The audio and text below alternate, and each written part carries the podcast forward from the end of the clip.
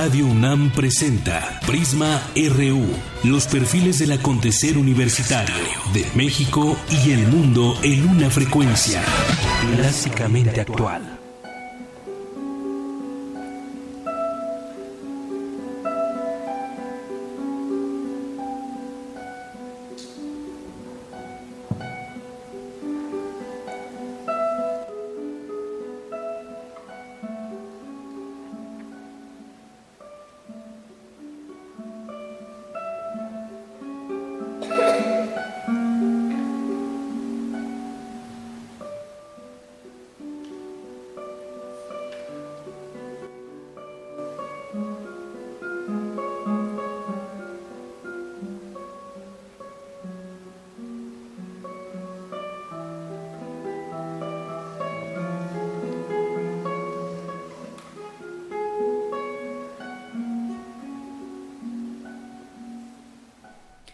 Tal? Muy buenas tardes. Hoy iniciamos con esta música que además está, es una grabación que estamos escuchando en su momento en vivo.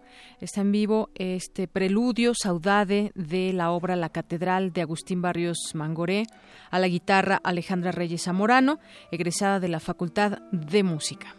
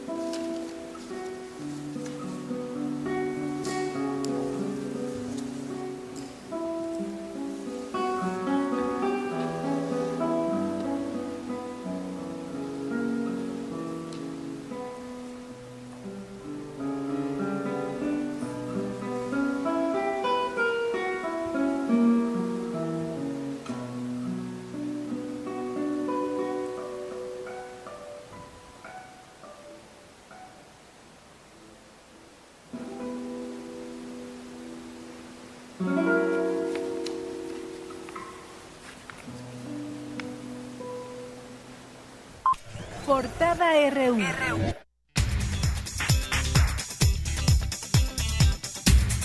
Y bienvenidos pues a este informativo hoy viernes 25 de noviembre. Arrancamos con nuestra portada universitaria. Hace unos minutos el rector de la UNAM, Enrique Graue, fue reconocido por la Asamblea Legislativa. Mi compañero Antonio Quijano estuvo presente y a continuación nos tiene un avance de la información. ¿Qué tal, Deyanira? Buenas tardes aquí al auditorio de Prisma RU. Esta mañana, en una sesión solemne, la Asamblea Legislativa del Distrito Federal entregó la medalla al mérito ciudadano a nuestra Casa de Estudios. En unos momentos, más información. Gracias. Y las universitarias Ana Buquet, directora del Programa Universitario de Estudios de Género, y Marcela Lagarde, de, Lagarde del Centro de Investigaciones Interdisciplinarias de Ciencias en Ciencias y Humanidades, recibieron la presea Hermila Galindo, que otorga la Asamblea Legislativa. Habla Ana Buquet. La situación de las mujeres es un indicador por excelencia del avance social de los países. Pero sin duda nos queda un largo camino por recorrer. Hay que acabar con los feminicidios, con el acoso sexual en las calles y con cualquier forma de violencia contra las mujeres. Tenemos que lograr la participación paritaria en todos los espacios de toma de decisiones de nuestro país. Es necesario eliminar la brecha salarial.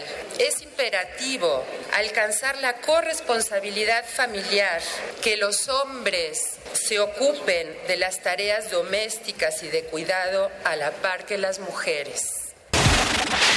Bien, y más adelante le platicaremos justamente sobre el Día Internacional de la Eliminación de la Violencia contra las Mujeres, cifras sobre todo, porque pues eh, habrá que eh, contrastar lo que es el discurso, lo que son los hechos y también la numerología habla por sí sola. En más información, más de 50 piezas dedicadas al dios azteca eh, Xipetotec, quien representaba la generación de la naturaleza espiritual en las personas, se exhiben a partir de hoy en el Museo del Templo Mayor de la Ciudad de México. En nuestra portada internacional, eh, nacional, más de mil efectivos de la Policía Federal fueron desplegados esta madrugada a las regiones de Tierra Caliente, zona centro y norte del estado de Guerrero para restablecer la seguridad. Precisamente por el aumento de la violencia en Guerrero están surgiendo nuevos grupos de autodefensas. Mi compañera Ruth Salazar nos tiene un adelanto de esta información. ¿Qué tal, Deyanira? Buenas tardes. El día de ayer se llevó a cabo un enfrentamiento entre dos grupos de autodefensa del estado de Guerrero. Más adelante los detalles. Gracias. Y Miguel Ángel Osorio Chong, secretario de Gobernación, aseguró que se toman las medidas necesarias para detener a Tomás Yarrington y Javier Duarte.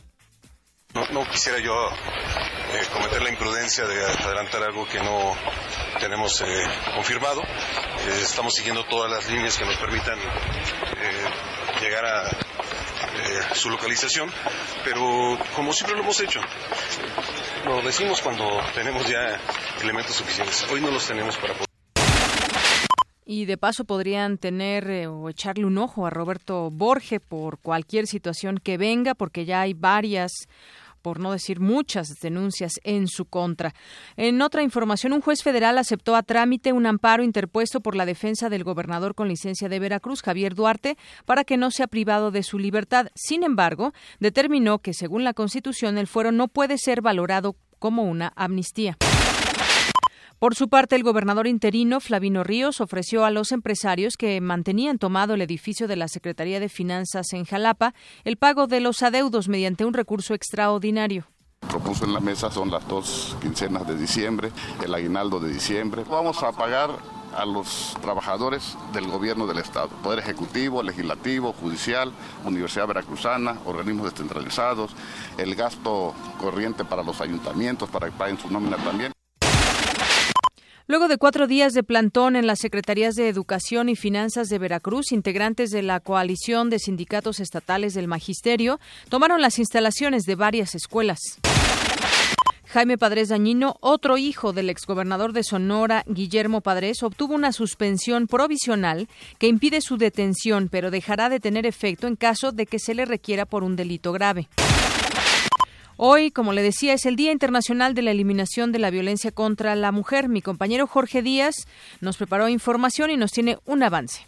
Deyanira, buenas tardes, buenas tardes al auditorio. El día de hoy se conmemora el Día Internacional para la Erradicación de la Violencia contra la Mujer. Más adelante, todos los detalles. Diputados federales exigieron la renuncia del secretario de Desarrollo Social, Luis Miranda, porque consideraron que respondió de forma insultante a la legisladora de Morena, Araceli Damián. Habla Cristina Gaitán, diputada perredista. Tocan a una, nos tocan a todas. Nosotras como diputadas, como mujeres, no vamos a permitir que actitudes misóginas, machistas, prepotentes, irrespetuosas se den en la Cámara de Diputados ni en ningún punto de este país. Ya comentaremos más adelante el tema. Luis María Aguilar, presidente de la Suprema Corte de Justicia de la Nación, se pronunció en contra de las actitudes que generan violencia de género. No más hombres prepotentes y abusivos de las niñas y las mujeres. No más hombres violentos contra las mujeres. No más hombres llenos de prejuicios contra las mujeres. Sí, en cambio, más hombres humanos dignos, reconocedores de la igualdad de todo ser humano, más hombres cabales, no patanes.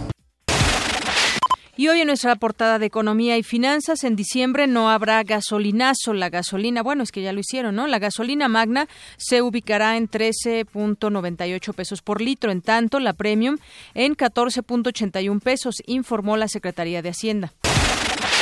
Bancos de la Ciudad de México venden el dólar libre en su máxima cotización de hasta 21 pesos con 22 centavos.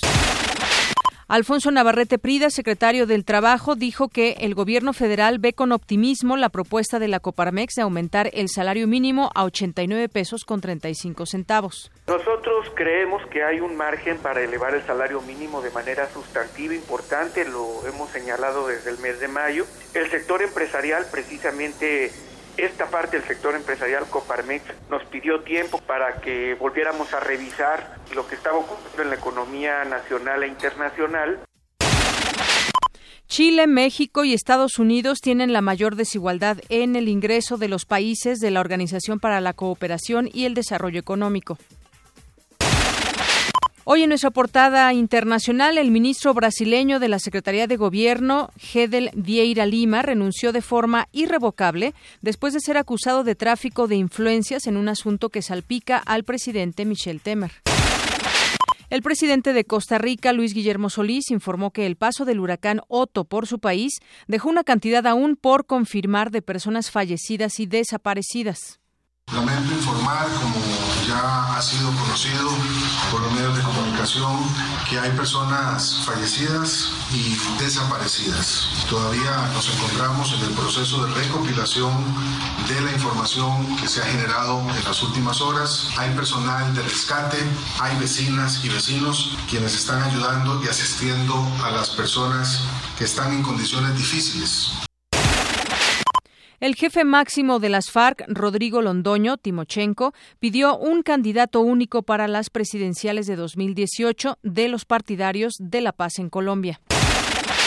Y vámonos a un avance de la información cultural con Tamara Quiros. Tamara, buenas tardes. Buenas tardes, Deyanira y estimado auditorio. Hoy recordamos el natalicio del escritor Arturo Pérez Reverte. También los invitamos a conocer La Maleta de San Carlos, un programa que ayuda a niños hospitalizados a imaginar, crear y soñar a través del arte. En un momento les tendré la información.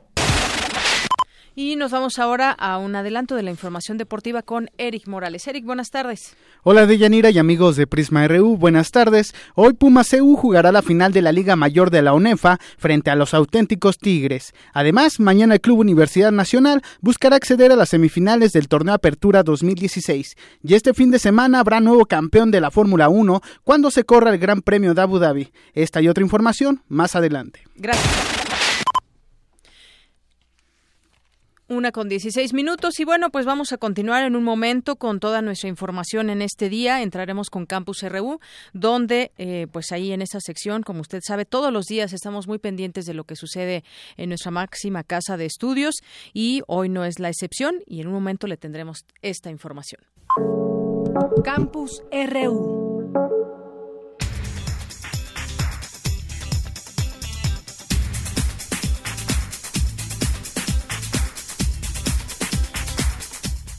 Bien, y arrancamos con este día, esta efeméride, este día internacional importante que nos sirva no solamente pues un día, sino que nos deje todos los días a la reflexión lo que está sucediendo en temas de violencia contra la mujer, en temas de género y toda la discusión que hace desde hace muchos años se ha comenzado y se sigue dando en distintos foros, en distintos ámbitos para pues lograr no solamente esa equidad, sino también pues terminar con la violencia contra las mujeres. Hoy en este día, pues mi compañero Jorge Díaz nos preparó la siguiente información. De acuerdo a cifras de la ONU, una de cada tres mujeres ha sufrido violencia física o sexual, por lo que este día impulsa acciones para erradicar esta pandemia mundial. Adelante, Jorge. Deyanira, muy buenas tardes. El 25 de noviembre se conmemora el Día Internacional para la Erradicación de la Violencia contra la Mujer, un reconocimiento de Naciones Unidas a un problema que a pesar de los esfuerzos gubernamentales continúa presente en todo el mundo. La doctora Ana Buquet, directora del Programa Universitario de Estudios de Género de la UNAM, dijo a Radio UNAM que México se encuentra entre las naciones con mayores índices de violencia contra la población femenina.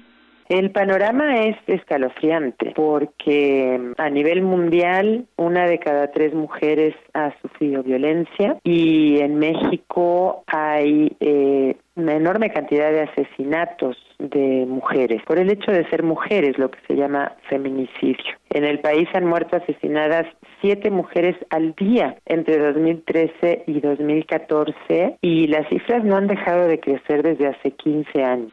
Bouquet señaló que no se investiga el hecho y que incluso las autoridades de muchos países argumentan que no es importante la violencia hacia ellas, ya sea física, psicológica o económica.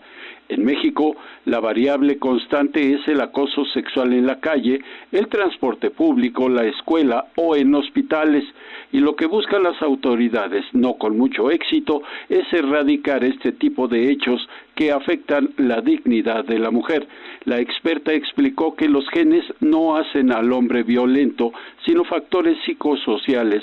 Curiosamente, los países con mayor desarrollo social han logrado detener las agresiones al sector femenino.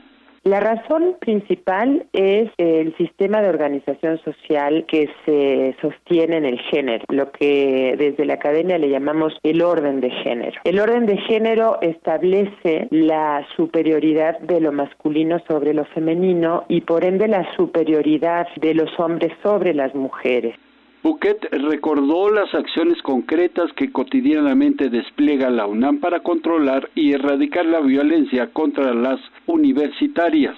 Lo que está haciendo la Universidad Nacional Autónoma de México es un ejemplo clarísimo de lo que se debe hacer en todas las instituciones que conforman nuestro país. Es tener un protocolo de atención a la violencia de género en el que se sanciona la violencia de género y se investiga la violencia ejercida contra cualquier persona de la comunidad universitaria. Esos son el tipo de acciones que se deben de tomar en nuestro país.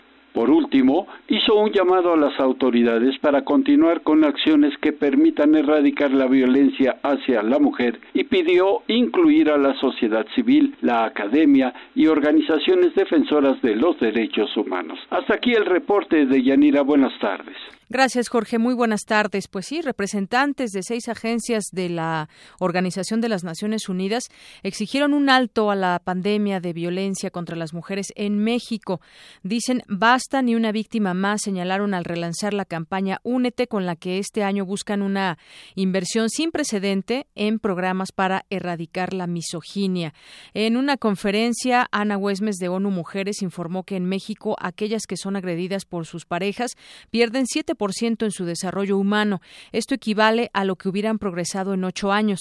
Este año la campaña Únete lleva el lema Pinta el mundo de naranja. A partir de hoy, Día Internacional para Eliminar la Violencia contra la Mujer, iniciarán 16 jornadas de activismo contra la misoginia que terminarán el 10 de diciembre, Día de los Derechos Humanos. Mientras tanto, investigadoras del Centro de Investigaciones y Estudios Superiores de Antropología Social y de la Universidad Nacional Autónoma de México afirmaron que la violencia contra las mujeres mujeres es un fenómeno que antecede al feminicidio y que está presente en todo el sistema económico, social y cultural en el que se desarrolla nuestra vida cotidiana.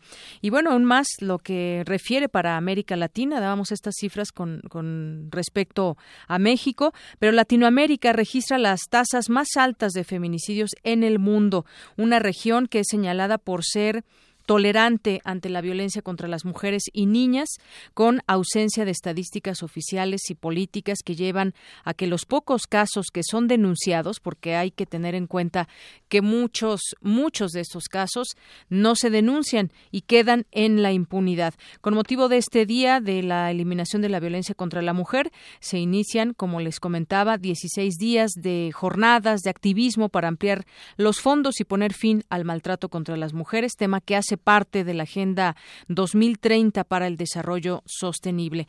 Y bueno, pues la violencia que se puede dar hasta con una simple declaración o un intento de contestar a una diputada, como lo vimos hace dos días allá en San Lázaro. Ya incluso el propio, el propio PRI en la Cámara de Diputados manifestó que reprueba los hechos y me estoy refiriendo al tema de eh, de Miranda Nava, el titular de la sede Sol, que pues contestó de una manera bastante grosera a una diputada de Morena.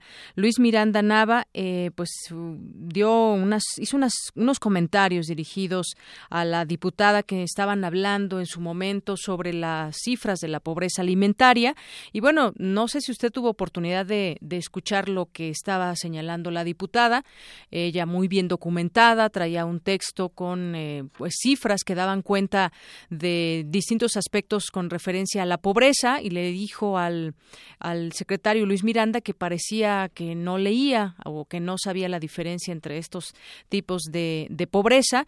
Y bueno pues él al terminar le dijo que no había estudiado psiquiatría para poderla entender. Y bueno pues esto esto llevó hasta que se pida su renuncia ahí en San Lázaro. Además el grupo parlamentario de Morena solicitó a la Junta de Coordinación Política que apruebe un extrañamiento a Miranda y pida al presidente eh, Peña Nieto que evalúe al encargado de la política social. Araceli Damián es la, la, diputada que fue ofendida. Y bueno, pues en su comparecencia ante comisiones, Miranda Nava fue criticado por esta diputada, Araceli Damián, por su falta de conocimiento del sector, a lo que el funcionario pues le respondió eso sí, que sí, que sí le falta estudiar. Desgraciadamente no estudió psiquiatría para entenderla a usted. Esas fueron tal cuales las palabras con las que se refirió. Y bueno, pues durante la sesión de ayer la bancada de Morena se manifestó a pie de tribuna con el funcionario. Las diputadas del PRD colocaron en sus curules fotografías de, Luis Miranda con el mensaje atacan a una, respondemos todas. Y las de Acción Nacional vistieron camisetas con leyendas alusivas a la violencia hacia las mujeres y todas exclamaron que renuncie, que renuncie. Se juntaron entonces los eh, partidos PRD, Morena, PAN e incluso el PRI ahí en la Cámara de Diputados. Y bueno, pues Angélica Moya Marín del PAN sostuvo que el titular de la sede Sol insultó no solamente a la diputada Damián, sino a todo el poder legislativo y dijo que se niega a pensar que la Cámara se quedará cruzada de brazos ante tal afrenda, afrenta. Perdón.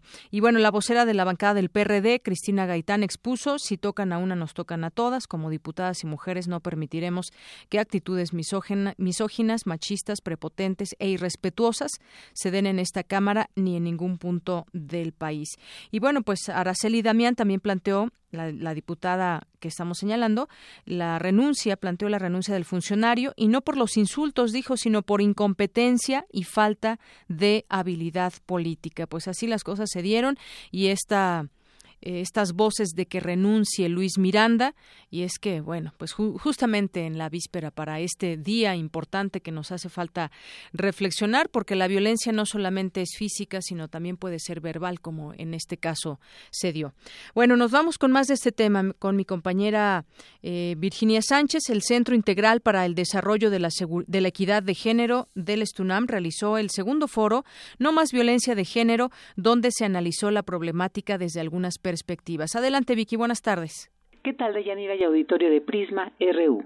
México ocupa a nivel mundial el lugar 16 en la incidencia de homicidios contra mujeres.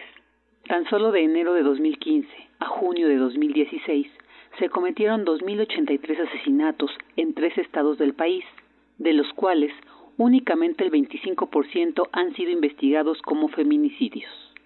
Así lo detalló María de la Luz Estrada, coordinadora ejecutiva del Observatorio Ciudadano Nacional del Feminicidio, al participar en el segundo foro No más violencia de género, organizado por el Centro Integral para el Desarrollo de la Equidad de Género del Sindicato de Trabajadores de la Universidad Nacional Autónoma de México. La socióloga señaló que la violencia de género es un producto de una construcción social, cultural, históricamente patriarcal. La violencia contra las mujeres es la manifestación extrema de las desigualdades históricas. Cuando a veces se habla de desigualdades solo se piensa en la económica, lucha de clases, pero no hablamos de las desigualdades históricas de género, de la desigualdad en las relaciones de poder entre hombres y mujeres. Y es un tema de fondo y está presente en todas las culturas.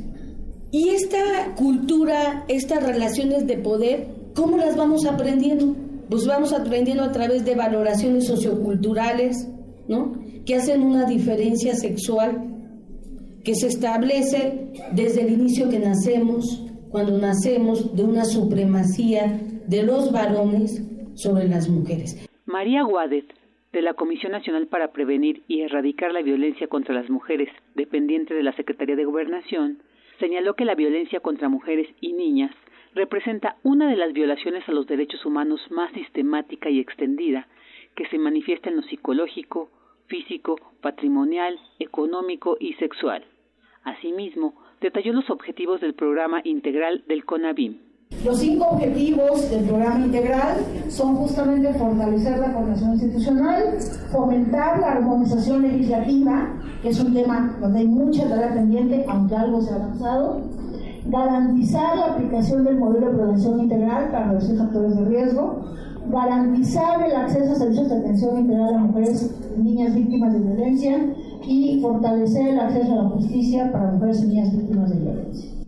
Finalmente, Marta Ferreira Beltrán, del Programa Universitario de Estudios de Género de la UNAM, señaló que en todas las instituciones de educación superior existe un alto grado de violencia de género y aclaró que aunque los hombres también son violentados, no es por su género el que vivan esta situación, a diferencia de las mujeres. Hasta aquí la información.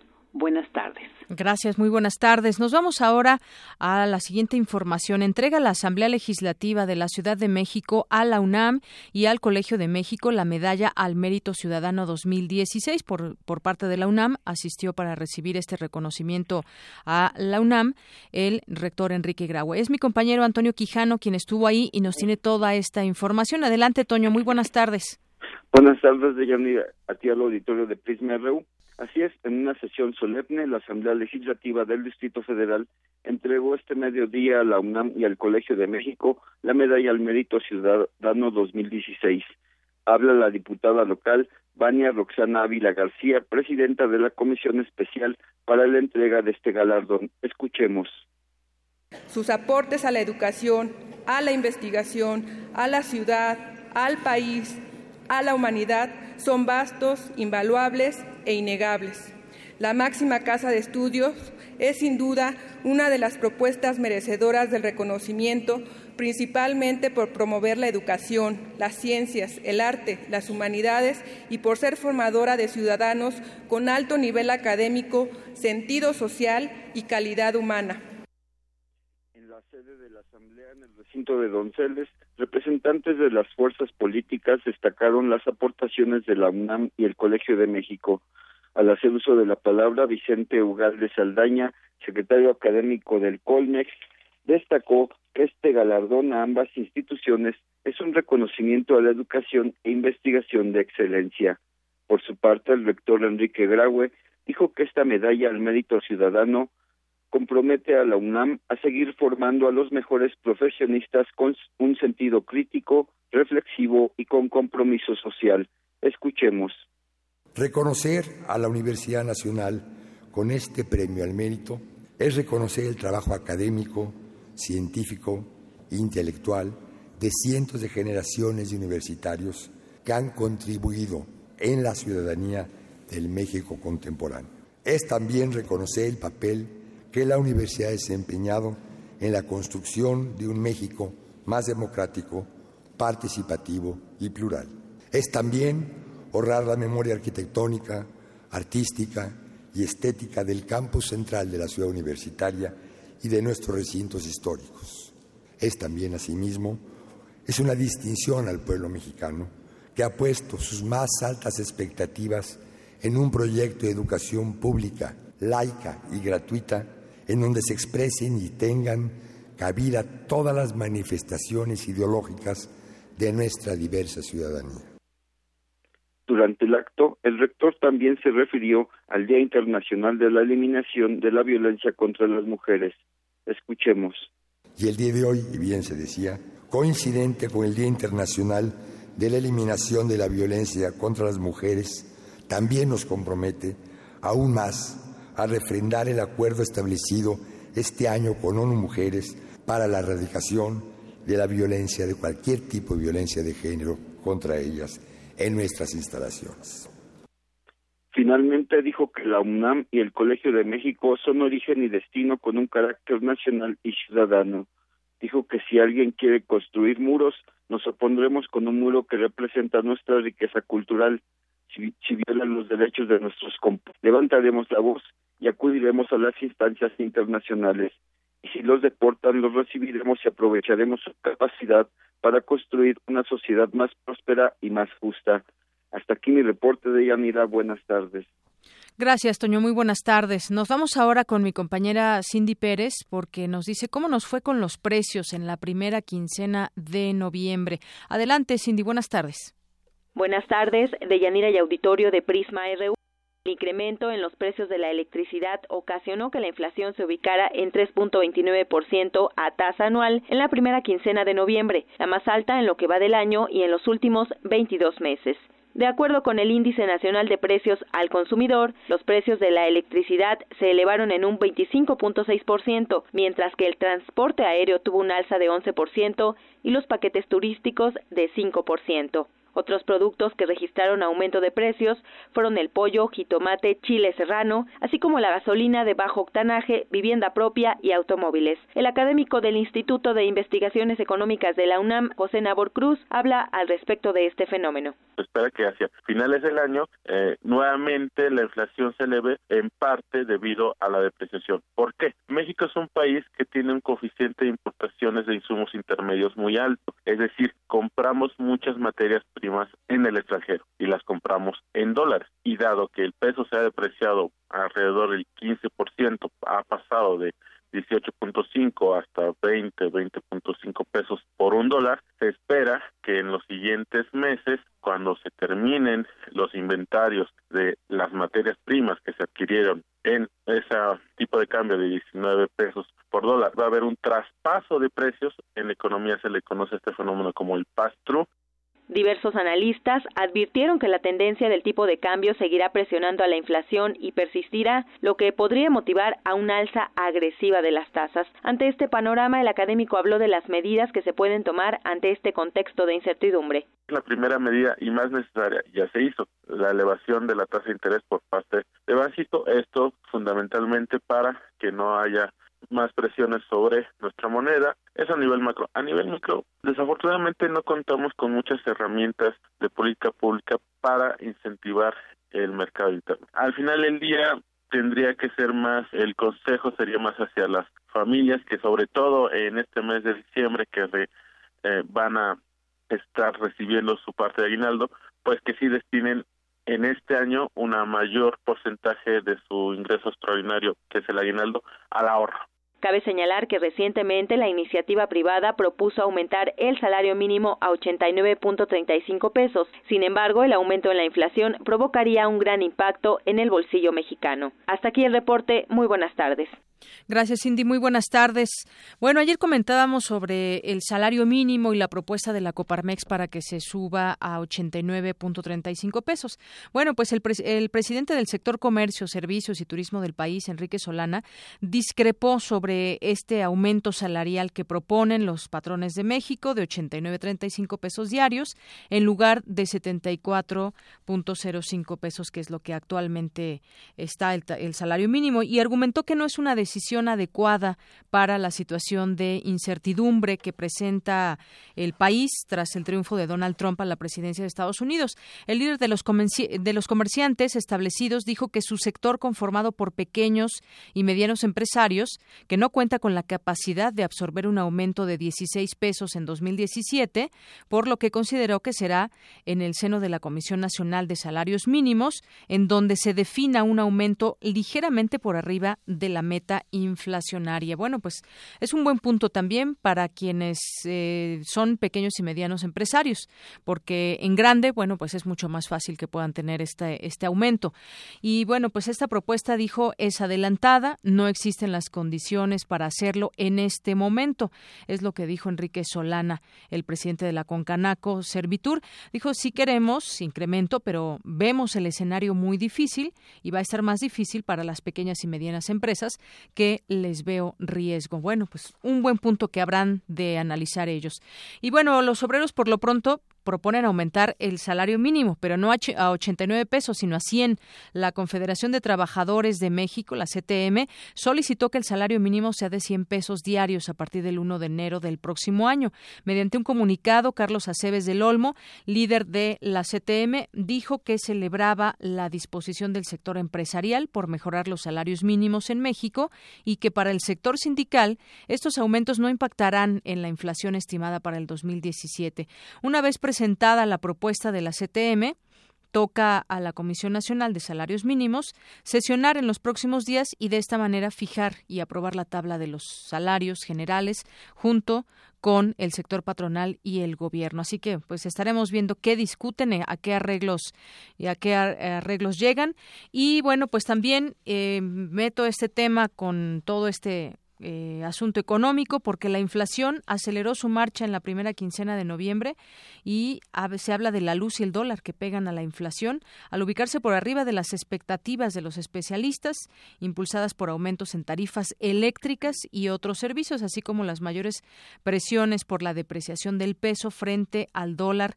El índice nacional de precios al consumidor reportó un alza de 0.77 en la primera mitad del mes. Y bueno, pues eh, nos vamos a, les quiero regalar unos libros que tenemos por aquí. Si a usted le interesa este libro que se llama Solo Cuento, eh, que pues emite, que edita la Universidad Nacional Autónoma de México, eh, de difusión cultural, es el tomo número 8. Y bueno, pues las personas que nos puedan llamar al 5536 4339 se pueden llevar este libro. El otro es Crónica número 1, 2016, Universidad Nacional Autónoma de México. Y bueno, pues al reverso traen los distintos, los distintos autores que, que contiene este libro también. Entre ellos, pues están Juan Villoro, Sergio Vilela Galván, Marcela Turati, Magali Tercero, entre otros. Así que si usted gusta uno de esos ejemplares, ya sea crónica o el de solo cuento, nos puede llamar al 5536 43 39. Y bueno, nos vamos ahora con nuestra siguiente entrevista. Va, ya está en la línea telefónica la directora de Prepasí. Ella es Karen Quiroga. ¿Qué tal? Muy buenas tardes, Karen Quiroga. Hola, Yanira, buenas tardes. Gracias a ti y a todo tu auditorio. A tus órdenes. Muchas gracias. Bueno, pues en este en este programa de, de Prepa sí nos gustaría platicar con usted acerca de cómo pues cómo ha servido este programa de estímulos para los jóvenes y el promedio que tienen que llevar para acceder a, a este programa. Cuéntenos un poco. Bueno, Prepa sí es el sistema de becas del gobierno de la Ciudad de México eh, lo cual eh, fue creado con el objetivo de, de, que los chicos puedan terminar el nivel bachillerato. Eh, esta beca es un programa muy noble porque a lo largo de estos nueve años que ha funcionado el programa hemos becado a cerca de dos millones diarios, los cuales lo es vivir en la Ciudad de México, estudiar en la Ciudad de México en una escuela pública de nivel medio superior y eh, lo único que tienen que hacer es asistir a la escuela y terminar de estudiar. Eh, tú puedes eh, obtener la beca a partir de los del 6 de promedio, de 6 a 7.50 son 500 pesos lo que se les otorga, de 7.51 a 9, 600 pesos y de 9.1 a 10, 700 pesos. Entonces, este apoyo se da de manera mensual durante todos los 10 meses que dura el ciclo escolar y bueno, pues eh, cada beneficiario puede tener derecho a 40 depósitos. Entonces, durante nueve años ha funcionado el programa y bueno, pues exitosamente hemos eh, eh, hecho que el nivel escolar pueda subir en la Ciudad de México. Quiero comentarte que de cada 10 jóvenes que se inscriben en la Ciudad de México al nivel bachillerato, seis terminan eh, y a nivel nacional, nosotros estamos por encima de la media nacional, de cada 10 que se inscriben, tres terminan. Entonces, el programa Prepa sí ha ayudado pues, a subir el nivel escolar y además es un incentivo para que nuestros jóvenes puedan terminar de estudiar y no tengan absolutamente ninguna necesidad de carácter económico que los haga desertar. Así es, justamente ese tema de la deserción escolar hay que tomárselo muy en serio para que pues los jóvenes no abandonen la escuela y este sea un incentivo porque además nos daba ahorita los montos eh, refiriéndose a los promedios y esto pues también les puede ayudar a que saquen mejores calificaciones y bueno, híjole, se nos cortó la comunicación. Ahorita vamos a tratar de retomarla, pero pues es uno de los seis programas estratégicos de la Secretaría de Educación del Gobierno capitalino y el segundo de mayor relevancia en la actual administración de la Ciudad de México. Arrancó operaciones en 2007, estaba como jefe de gobierno Marcelo Ebrard y bueno, pues son de esos de esos programas que llegan para quedarse porque yo desde mi punto de vista creo que ha dado ha dado frutos y es un incentivo para los estudiantes y tratar de revertir esas cifras de educación porque bueno estaba leyéndose en unos momentos también pues con mucha preocupación cómo está el asunto en las escuelas. No asisten a la escuela 3.8 millones de menores y bueno, pues en México al menos 11.5 millones de niños y adolescentes asisten a planteles de preescolar, primaria, secundaria y bachillerato ubicadas en localidades de alta y muy alta marginación, a lo que se suma que pese al avance en la universalización de la educación obligatoria, 3.8 millones de menores de 3 a 17 años no van a la escuela. Esa es la cifra grave y preocupante, 3.8 millones de menores, que las causas pues son, son diversas. De acuerdo con los resultados del Panorama Educativo de México 2015, 35% de los jóvenes en edad de asistir a las aulas de bachillerato eh, no están matriculados, mientras 19% de niños de 3 a 5 años no acuden a preescolar, a lo que se suman 263 mil en edad de cursar la primaria y 439 mil de secundaria. Y bueno, al presentar el informe elaborado por el Instituto Nacional para la Evaluación de la Educación, Silvia Schmelkes del Valle, presidenta del organismo autónomo, también alertó sobre la elevada estratificación social del sistema educativo que admitió en general eh, ha tenido, ha tendido a beneficiar más a quienes ya son más beneficiados. Bueno, pues estas cifras nos hablan, nos hablan por sí solas y continúo platicando con Karen Quiroga, directora de Prepa. Sí, decía eh, directora con respecto a este programa que se viene llevando a cabo desde 2007 y que pues es uno de los programas que llegó para quedarse porque ha tenido bastante frutos y sobre todo hablábamos también del tema de la deserción escolar, que ese sea un indicativo que nos aliente a seguir con ese tipo de programas. Sí, Deyanira, mira, eh, ha sido una experiencia el poder escuchar a los jóvenes y poder eh, hacer que este programa funcione, eh, porque también, bueno, pues no solamente somos un tema de reparto de dinero, sino también hacemos y tenemos actividad. Sí. Bueno, ahí creo que le estamos perdiendo un poco la comunicación, Karen. Bueno, bueno. Sí, ahí ya le escuchamos. Sí. Eh, te decía que, que este programa nos ha permitido el poder acercarnos a los jóvenes y además hacerlo de tal manera que eh, los podamos orientar hacia escoger carrera. Eh, quiero decirte que estamos trabajando con la UNAM, estamos trabajando con el Politécnico, con la UAM, eh, con CETIS, con bachilleres, con muchas otras instituciones educativas y en esta coordinación, no solamente para que terminen de estudiar, sino para que escojan carrera. Prepa sí también beca el primer año de universidad con el objetivo de que ese incentivo siga. Eh, quiero decirte que nosotros eh, tenemos eh, un poco más de mil millones de pesos de manera anual para poder sostener el programa. Y entonces esto hace que, que podamos continuar con ellos dándoles un seguimiento. A través de una parte del programa que se llama Actividades en Comunidad, pues ellos tienen oportunidad del disfrute de la ciudad.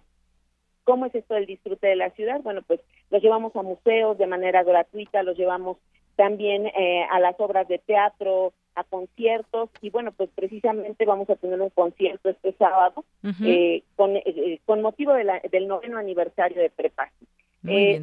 Estas actividades, bueno, pues son los que lo que nos permite estar en constante comunicación y además eh, ayudarnos a que terminen de estudiar, ese es el objetivo principal muy bien. Bueno, pues yo quiero agradecerle mucho, directora de Prepa Sí, Karen Quiroga, por esos minutos con Prisma RU de Radio UNAM y conocer un poquito más de cómo va funcionando este programa de Prepa Sí. Muchas gracias. Muchas gracias, hasta luego. Hasta luego, muy buenas tardes. Los jóvenes que resultan beneficiarios con los proyectos de Prepa Sí pertenecen a los siguientes planteles: Colegio de Bachilleres, Colegio Nacional de Educación Profesional Técnica, el CONALEP, Centro de Estudios Técnicos Industriales y Servicios, CETIS, Instituto Politécnico Nacional, Instituto de Educación Media Superior, UNAM, CCH Prepas y primer año de licenciatura.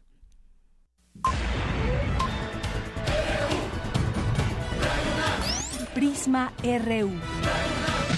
Con Deyanira Morán. Para nosotros, tu opinión es muy importante. Síguenos en Facebook como Prisma RU. Bien, y está a punto de comenzar eh, la próxima semana la tercera feria artesanal navideña que lleva a cabo la Facultad de Contaduría y Administración a través de su área de emprendedurismo. Y bueno, para platicar de ese tema ya tengo en la línea telefónica a Francisco Solares Altamirano, quien es jefe de emprendedores sociales de la Facultad de Contaduría y Administración. Bienvenido, Francisco. Muy buenas tardes. Deyanira, buenas tardes. Un saludo al auditorio.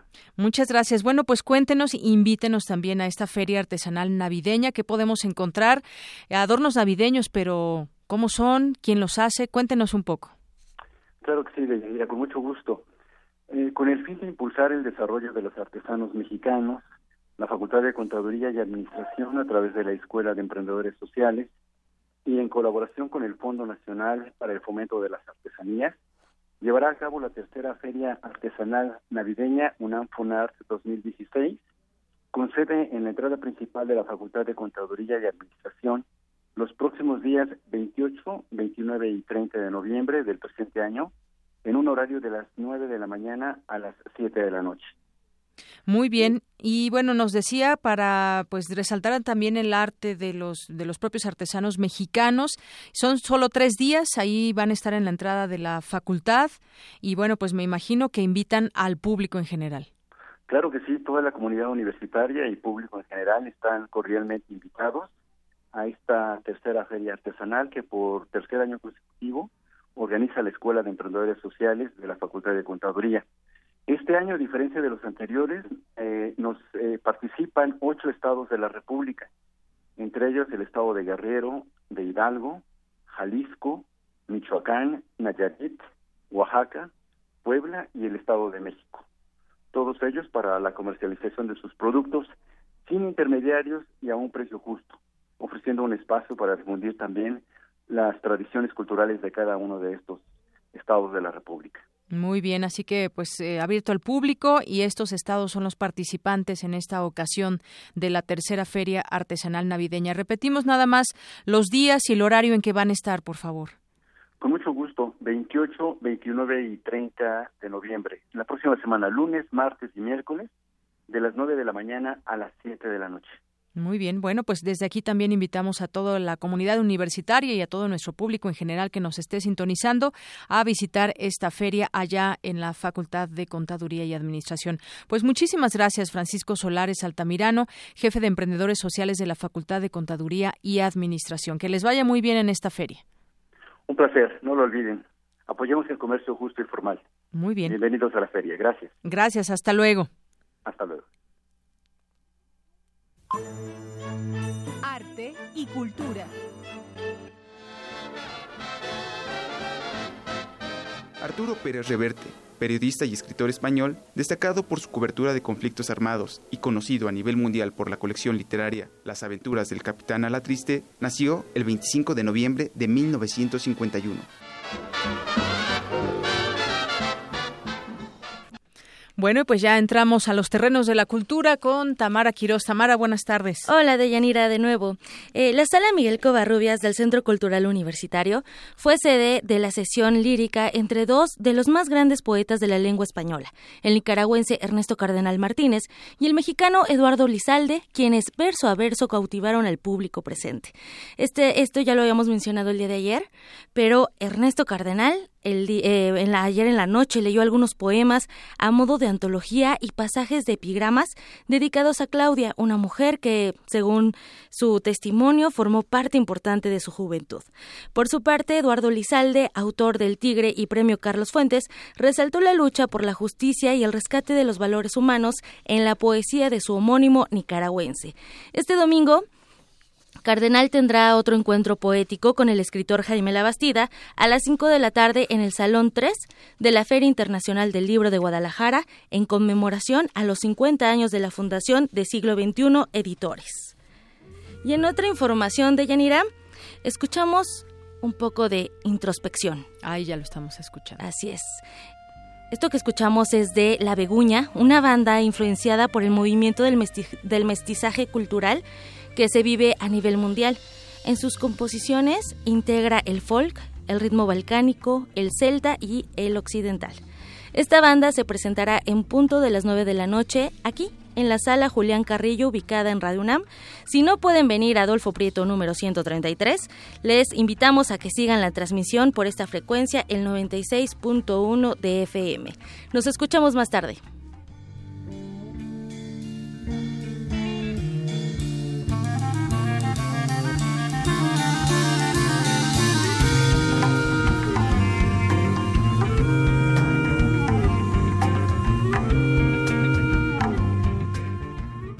Universo RU.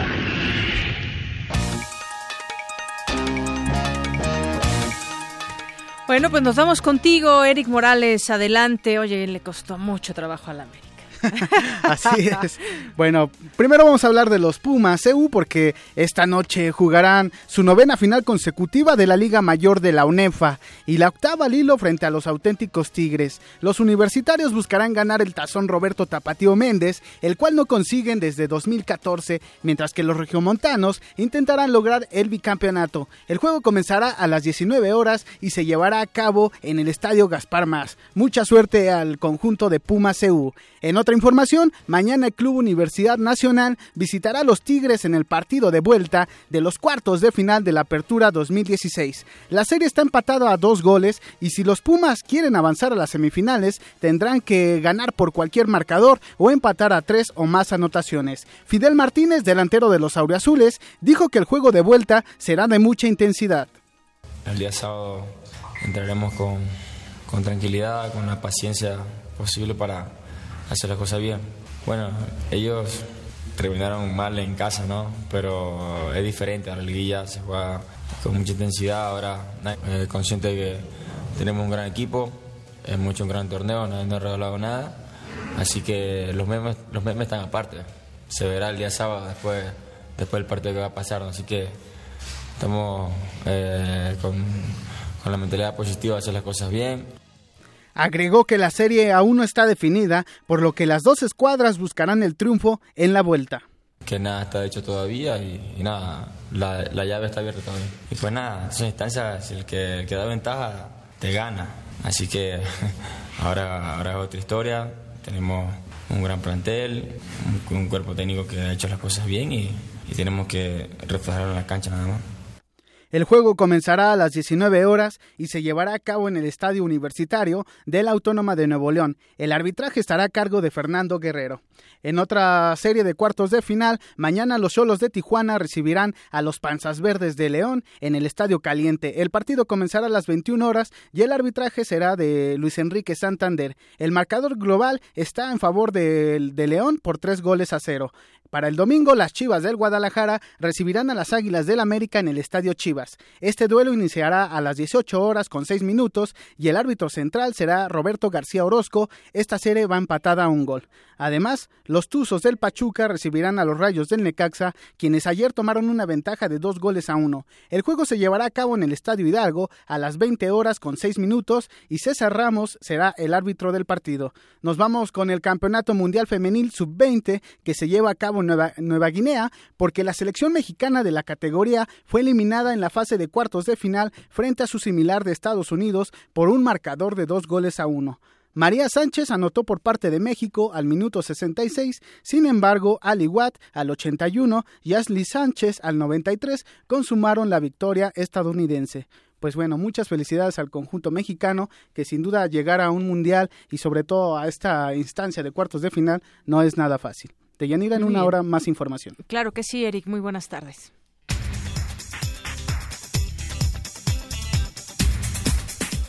Bueno, y de los deportes nos vamos a un resumen de la información de lo que ha sido esta primera hora en Prisma RU con Ruth Salazar. Ruth, buenas tardes. Gracias, Deyanira. Buenas tardes a ti y a nuestro auditorio. Este es el resumen. En entrevista con Prisma RU, Karen Quiroga, directora de Prepasi, dijo que el programa ha beneficiado a dos millones de estudiantes, con lo cual han logrado incrementar el nivel de cobertura educativa. Prepasi es el sistema de becas del gobierno de la Ciudad de México eh, lo cual eh, fue creado con el objetivo de, de, que los chicos puedan terminar el nivel bachillerato. Esta beca es eh, un programa muy noble porque a lo largo de estos nueve años que ha funcionado el programa hemos becado a cerca de dos millones diarios, los cuales lo es vivir en la Ciudad de México, estudiar en la Ciudad de México en una escuela pública de nivel medio superior y lo único que tienen que hacer es asistir a la escuela terminar de estudiar. Tú puedes eh, obtener la beca a partir de los del 6 de promedio, de 6 a 7.50 son 500 pesos lo que se les otorga, de 7.51 a 9, 600 pesos y de 9.1 a 10, 700 pesos. Quédense con nosotros. En la segunda hora de Prisma RU hablaremos con Javier Olea, fiscal del Estado de Guerrero, sobre la escalada de violencia en la entidad y la exhumación de 32 cuerpos en fosas clandestinas. Además, buscaremos hablar con Pablo Mora, director del Instituto de Investigaciones Bibliográficas, para que nos refiera en torno al convenio de colaboración que firmaron la UNAM y el diario El Universal, que dará acceso a investigadores y estudiantes a su compilación de 100 años de periodismo. Hasta aquí el resumen de Yanira. Buenas tardes. Gracias, Ruth. Muy buenas tardes. Vamos a hacer un corte en estos momentos y regresamos con más información aquí en Prisma RU. Queremos conocer tu opinión. Síguenos en Twitter como arroba PrismaRU. Para nosotros, tu opinión es muy importante. Síguenos en Facebook como PrismaRU. Una canción que clame por el respeto, por la inclusión, por los derechos, por la vida. Amate Producciones, en colaboración con Radio UNAM, te invitan a escuchar un concierto radiofónico por el Día Internacional de la Eliminación de la Violencia contra las Mujeres. Cantautoras 2016. Voces sin violencia. La música de Ana Contreras y Roxana del Río serán el medio de un mensaje que busca la equidad y el fin de la violencia de género. Escúchalo el próximo 25 de noviembre a las 17 horas por el 96.1 de FM, Radio UNAM.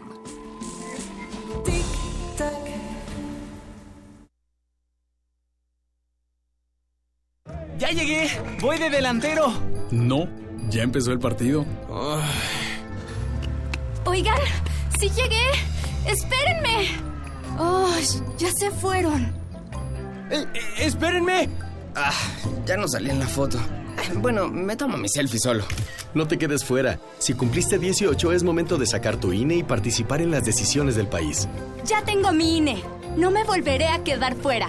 Instituto Nacional Electoral. INE.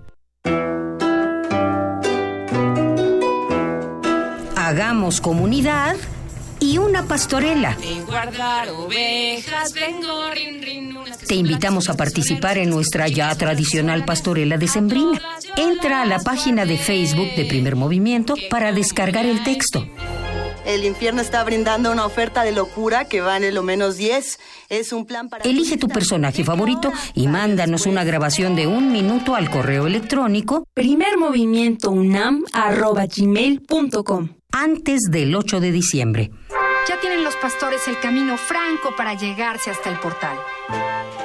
Las mejores interpretaciones participarán en la versión en vivo de La Pastorela el jueves 15 de diciembre desde la sala Julián Carrillo de Radio UNAM. Primer movimiento. Hagamos comunidad y una pastorela.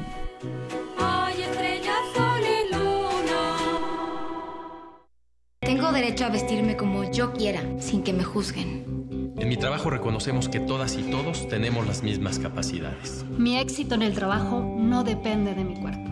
No tengo derecho a hacer insinuaciones sexuales a las mujeres sin su consentimiento. Quiero caminar por las calles o usar el transporte público sin recibir agravios ni ofensas a mi cuerpo. Por una cultura de respeto al cuerpo y los derechos de las mujeres. Si vives una situación de violencia, estamos contigo. Visita www.gov.mx diagonal Mujeres sin Violencia. Secretaría de Gobernación. Una galería para descubrir sonoridades del mundo poco conocidas. Abre la puerta del Gabinete de Curiosidades.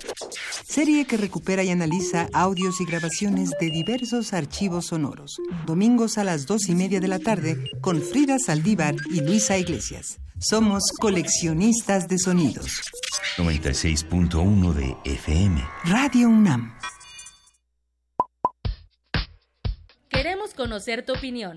Síguenos en Twitter como arroba PrismaRU.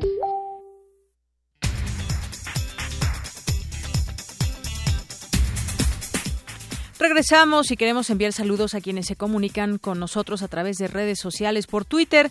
Jaime López Vela, Armando Aguirre, César Lara, Chocoyote, arroba Rojillo, Rubén Ojeda y Pedro Flores Pimentel. Muchas gracias por comunicarse y en Facebook, Liz Quiroz, Brian All, Hernández, Marbet Karina Gómez, Guillermo de la Mora, Faustino Reyes, Pedro Gómez Barbosa. Muchas gracias.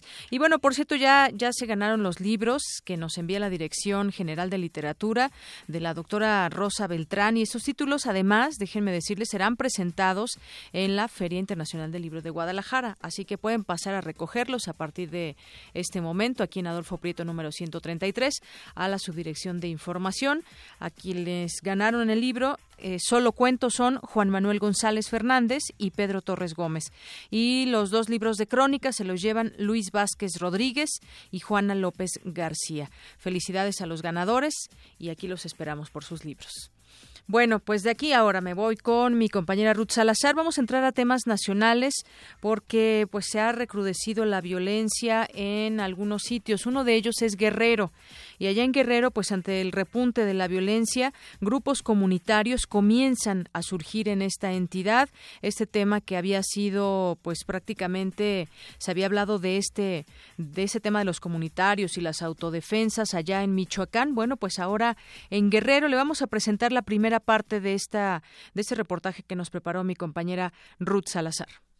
¿Qué tal, Deyanira? Buenas tardes. Esta es la información. Ante la ola de violencia en Guerrero, donde al menos 30 personas fueron asesinadas en los días recientes en los municipios de Tixla, Teololapan y Acapulco, habitantes de la comunidad de San Jerónimo, municipio de Ajuchitlán del Progreso, conformaron el primer grupo de autodefensas de la parte baja de la Tierra Caliente. Cerca de 200 pobladores armados tomaron el control de los accesos a su comunidad para protegerse de los ataques del grupo delincuencial autodenominado Los Tequileros, que opera en la región. Habla uno de los dirigentes, quien encapuchado dirigió un mensaje que posteriormente se difundió en YouTube. Nosotros queremos tener paz. Por eso nosotros necesitamos a alguien que nos apoye el gobierno si es posible. O nosotros mismos nos damos con nuestras manos, hacemos nuestra justicia porque la verdad, ya estamos cansados de muchas cosas. El gobernador de Guerrero, Héctor Astudillo, afirmó que se tienen perfectamente identificadas y ubicadas a las bandas del crimen organizado que operan en la entidad. Admitió que la violencia tiene que ver con la disputa de territorios para el trasiego de la amapola. A pesar de la insistencia de las autoridades estatales que afirman que la situación está controlada, ayer jueves 24 de noviembre se registró un conflicto armado entre los grupos de autodefensa en el poblado de Tierra Colorada, municipio de Juan R. Escudero. Un grupo de reporteros quedó atrapado en el fuego cruzado en una de las balaceras. Incluso fueron atacados cuando escaparon a bordo de autos sobre la carretera federal. A continuación, escucharemos un extracto de una grabación que realizaron los periodistas. Aquí está la respuesta. Gracias por su Aquí está la respuesta de quienes dicen que no está pasando nada. en Tierra Colorada estamos en medio de un fuego cruzado. Eh, no hay otra situación. Helio, la situación complicada desde mediodía. Desde mediodía esto comenzó. Hay un caído ya lamentablemente y quedamos andando en los dos flancos. Las dos organizaciones estamos en medio. Creo que ya escucharon que somos reporteros. Vamos a salir bien. El académico de la Facultad de Ciencias Políticas de la UNAM, Gerson Hernández Mecalco, dijo que el gobierno federal debe hacer cumplir el Estado de Derecho. De lo contrario, estos grupos de autodefensa, lejos de desaparecer, podrían multiplicarse. Mira, el gobierno federal lo principal que tiene que implementar es que esto que muchos políticos mencionan en cada mitin, en cada informe de gobierno, que es el, el Estado de Derecho, que se cumpla. Tiene que dar inmediatamente una solución a los problemas. Las autodefensas y policías comunitarias no se crearon de la nada, existen antecedentes. Los pueblos indígenas cuentan con las guardias tradicionales, figuras que fueron creadas ante los agravios de los conquistadores, con el fin de proteger a la comunidad, no solo a los individuos. De Yanira, hasta aquí la información por el momento. El lunes te presentaré la segunda parte de esta investigación sobre las autodefensas. Muchas gracias a mi compañera Ruth Salazar por esta eh, información acerca de lo que está sucediendo allá en Guerrero. Y justamente para platicar más sobre el tema, ya tengo la línea telefónica. Le agradezco mucho. Nos toma esta llamada aquí en Prisma RU de Radio UNAM a Javier Olea, fiscal del estado de Guerrero. ¿Qué tal, fiscal? Muy buenas tardes. Bienvenido. Hola, mira, muy buenas tardes. Bueno, yo quisiera, hay varios, varios temas que quisiera comentar con usted. Mm, comienzo con el primero. Pues se encontraron eh, 32 cuerpos en fosas de Citlala, allá en Guerrero. Y bueno, pues no quisiera describir toda la escena, pero fueron cuerpos y fueron también cabezas que fueron encontrados en 20 fosas clandestinas en el cerro de Tenanchitla, municipio de Citlala. Ahí cómo van las investigaciones y qué es lo que nos puede decir al respecto, fiscal. Bueno, primero, efectivamente son 32 cuerpos y 9 cabezas. Este, son 17 fosas, son 19 puntos. Eh, y esto se, se descubrió en un campamento del grupo de los rojos y, y los cadáveres tienen aproximadamente tres o cuatro meses de, de enterrados según me, me, informa la coordinación de periciales de, de la Fiscalía General del Estado. Muy bien, es un tema este asunto del crimen organizado, del narcotráfico. Definitivamente. Sí, eh, se habla de los ardillos, los rojos que usted menciona y que son pues disputas entre estos grupos del crimen organizado que dan ahora pues se pueden encontrar esos cuerpos a raíz de estos enfrentamientos. Bueno, al menos es lo que lo que lo que se sabe hasta el momento y escuchaba también que el propio eh, gobernador pues dice que se tienen ubicadas a las bandas del crimen organizado, de qué manera están trabajando.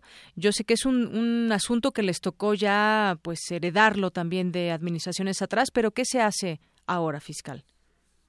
Mira, estamos investigando la para estar en aptitud de tener al algunos de los rojos, algunos de los chardillos, los hemos detenido en las dos bandas, este, y los hemos puesto a disposición este de la Procuraduría General de la República.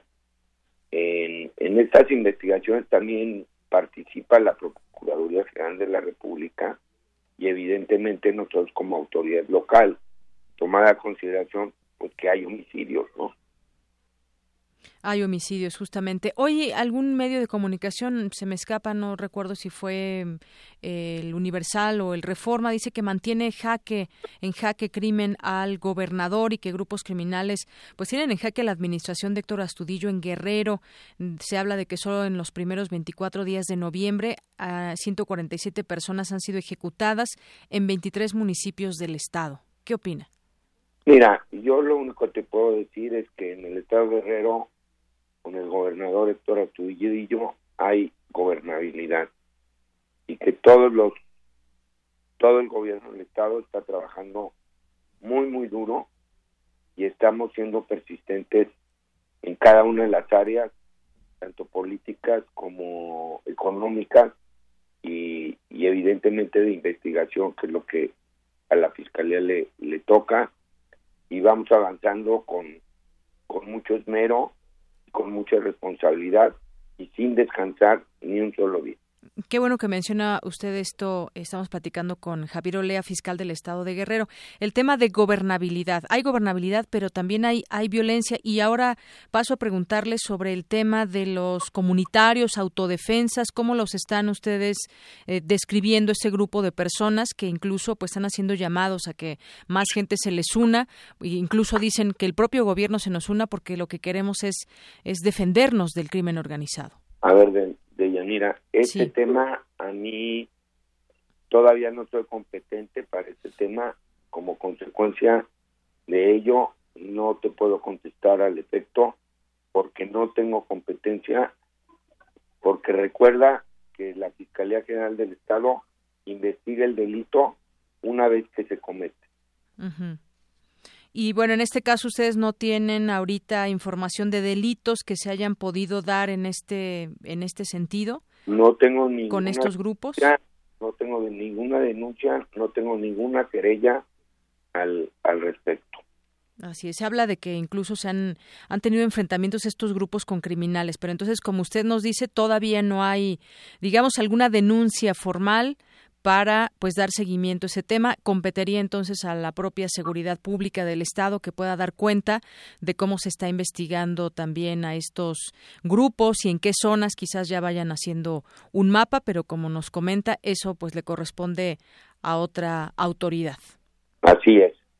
Muy bien. Entonces, en lo que respecta a usted, eh, seguirán con este tema de investigación en estas eh, fosas clandestinas y los, eh, pues los temas, digamos, propios de denuncias con respecto a la violencia.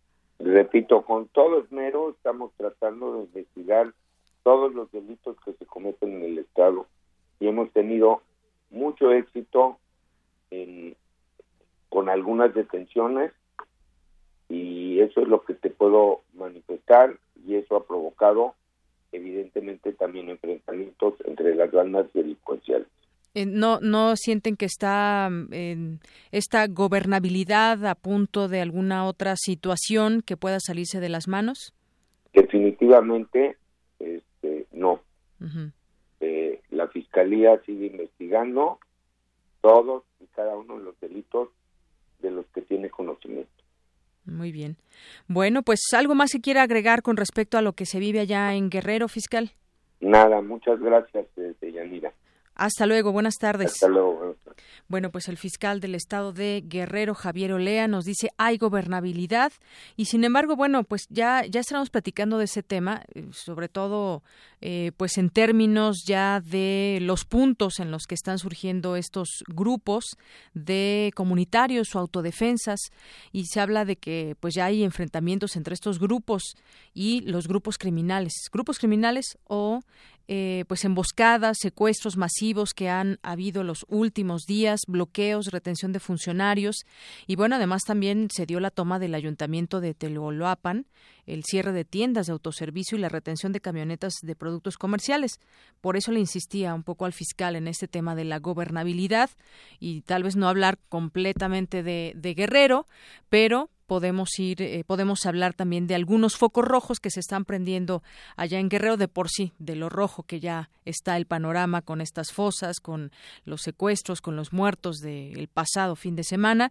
Y bueno, los hechos violentos se han focalizado en la zona de la montaña baja, en los municipios de Citlala y Chilapa, en Tierra Caliente, en las demarcaciones de Arcelia, Ajuchitlán del, del Progreso y San Miguel Totolapan, en Tixtla, que se ubica en el centro del estado. Y en estas zonas operan los grupos delictivos La Familia Michoacana, Los Ardillos, Los Rojos y Tequileros, que se disputan el control de la siembra y trasiego de la droga, además del secuestro y la extorsión. Eh, pues seguiremos en este, en este tema porque además esta madrugada desplegaron ya a más de mil policías federales en Guerrero, más de mil efectivos de la Policía Federal fueron desplegados a las regiones de Tierra Caliente, zona centro, norte de Guerrero para restablecer la seguridad y perseguir a grupos criminales. Los, eh, los federales estarán a cargo de la seguridad, vigilancia, restauración y mantenimiento del orden, así como la persecución de quienes han cometido delitos. Esto lo dijo el, vocero de, del Grupo de Coordinación Guerrero, Roberto Álvarez Heredia. Los municipios donde fueron desplegados son Acuchitlán, Arcelia, eh, Ciudad Altamirano, además de Tixtla, Chilapa, Citlala y Chilpancingo. Pues ojalá, como decía eh, pues el gobernador, que se tienen ubicadas a las bandas del crimen organizado, se, no solamente se ubiquen, sino que pues poco a poco vayan mermando en su organización a favor y, eh, y en bienestar de los guerrerenses.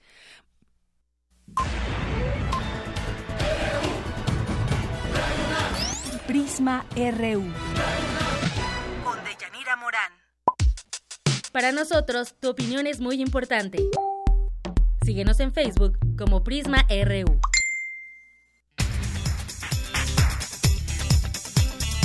Son las 2 de la tarde con 17 minutos. Voy ahora con mi compañera Ruth Salazar. El rector de la UNAM, el doctor Enrique Graue, entregó al primer astronauta mexicano, Rodolfo Neri Vela, el Premio Nacional de Ingeniería. Adelante, Ruth. ¿Qué tal, Leyanira? Buenas tardes. Esta es la información. Rodolfo Neri Vela, primer astronauta mexicano, recibió el Premio Nacional de Ingeniería, que otorga anualmente el Colegio de Ingenieros Mecánicos y Electricistas para reconocer la trayectoria de quienes han hecho contribuciones a esta disciplina. El premio fue entregado por el rector de la UNAM, Enrique Graue, quien destacó que con el ejercicio de su profesión, el ingeniero en comunicaciones y electrónica, Rodolfo Neri, ha puesto en alto el nombre del país y de la Universidad Nacional, donde impartió clases en licenciatura y posgrado durante 19 años. En la intachable trayectoria de Neri Vela se combinan conocimientos, compromisos y una habilidad excepcional para poner en práctica sus saberes en beneficio del desarrollo de la nación, de la ciencia y de la ingeniería.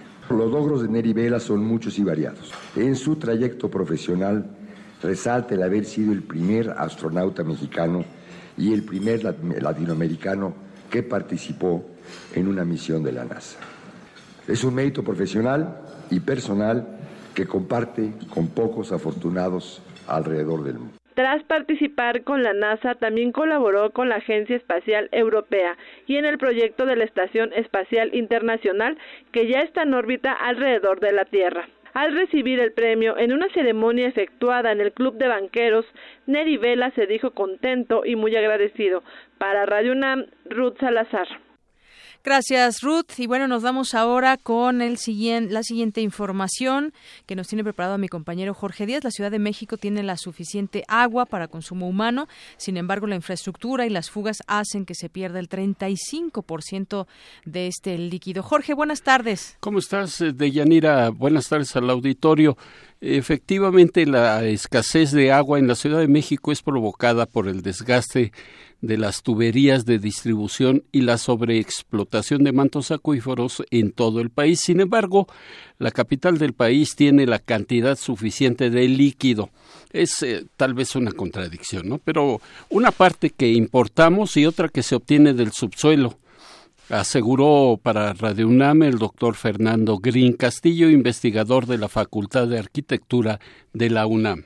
Nosotros tenemos más o menos un consumo cercano a los 70 metros cúbicos por segundo. De los 70 metros cúbicos por segundo, una buena parte de ese consumo se extrae de los mantos acuíferos del Valle de México e importamos del sistema Lerma Cutzamala como 20 metros cúbicos, los cuales nos dejen 50 metros cúbicos que pues, absorbemos de aquí. Nos deja con un consumo de aproximadamente entre 300 y 350 litros por habitante, lo cual es una, una cantidad muy alta comparada, por ejemplo, con algunas ciudades de Europa, en donde el consumo anda entre 125 y 150 litros por, por día. Otra variable de Yanira que debe tomarse en cuenta es la mala distribución del agua toda vez que en algunas zonas de la Ciudad de México nunca falta y en otras, como en la delegación Iztapalapa, todos lo sabemos, la ausencia del vital líquido es notoria y preocupante. La razón, la antigüedad de las tuberías que datan de 100 años desde que se instalaron y los sistemas hidroeléctricos o mecánicos con, que, con los que se bombea, que funcionan desde hace más de 90 años. El doctor Green Castillo aseguró que en las plantas tratadoras de agua potable se puede tomar de la llave. ¿Te acuerdas? que la podías tomar sí por supuesto directamente directamente del grifo y se hacía hace muchos años pero al viajar por estas tuberías en mal estado y almacenarla en tinacos sucios provoca que su uso sea para labores solamente labores domésticas y no para consumo humano hay sectores de la ciudad a los que nunca les falta agua eh, y tenemos otros sectores de la ciudad por ejemplo, el caso de Iztapalapa, en donde el agua no es de muy buena calidad, pero además también el agua no siempre existe, no siempre llega el agua aunque haya tubos. Especialistas de la UNAM proponen al gobierno de la Ciudad de México medidas preventivas y de infraestructura para que los consumidores paguen lo justo por un servicio como la distribución de agua, pero lo principal es la creación de una cultura del agua entre la ciudadanía para evitar abusos, excesos, desperdicio, así como la instalación de medidores, porque se calcula que solo el 46% de los hogares a lo largo del país cuenta con este aditamiento que mide el consumo. Tenemos suficiente agua y si la usamos racionalmente nos debería de alcanzar. Ahora, el problema que tenemos también es la sobreexplotación de los acuíferos aquí en el Valle de México, lo cual, eh, ¿qué significa eso? Que sacamos más agua de la que de manera natural o de manera artificial se inyecta. Entonces tenemos, nuestros acuíferos están agotando. Bueno, pues así la situación del agua en la Ciudad de México y en muchas ciudades del país de Yanira, donde también tienen el mismo problema. Es el reporte. Muchas gracias, Jorge. Me hiciste recordar, después del temblor del 85 también hubo muchos problemas del agua y a raíz de eso ya creo que nunca volvimos a tomar del grifo. Efectivamente se contaminó por la caída de edificios. Además dice el doctor Green que el deterioro del, de, de los mantos acuíferos, lógicamente, va haciendo que los edificios se hundan, la ciudad se está hundiendo cada vez con mayor rapidez y esto provocaría que algunos edificios cayeran.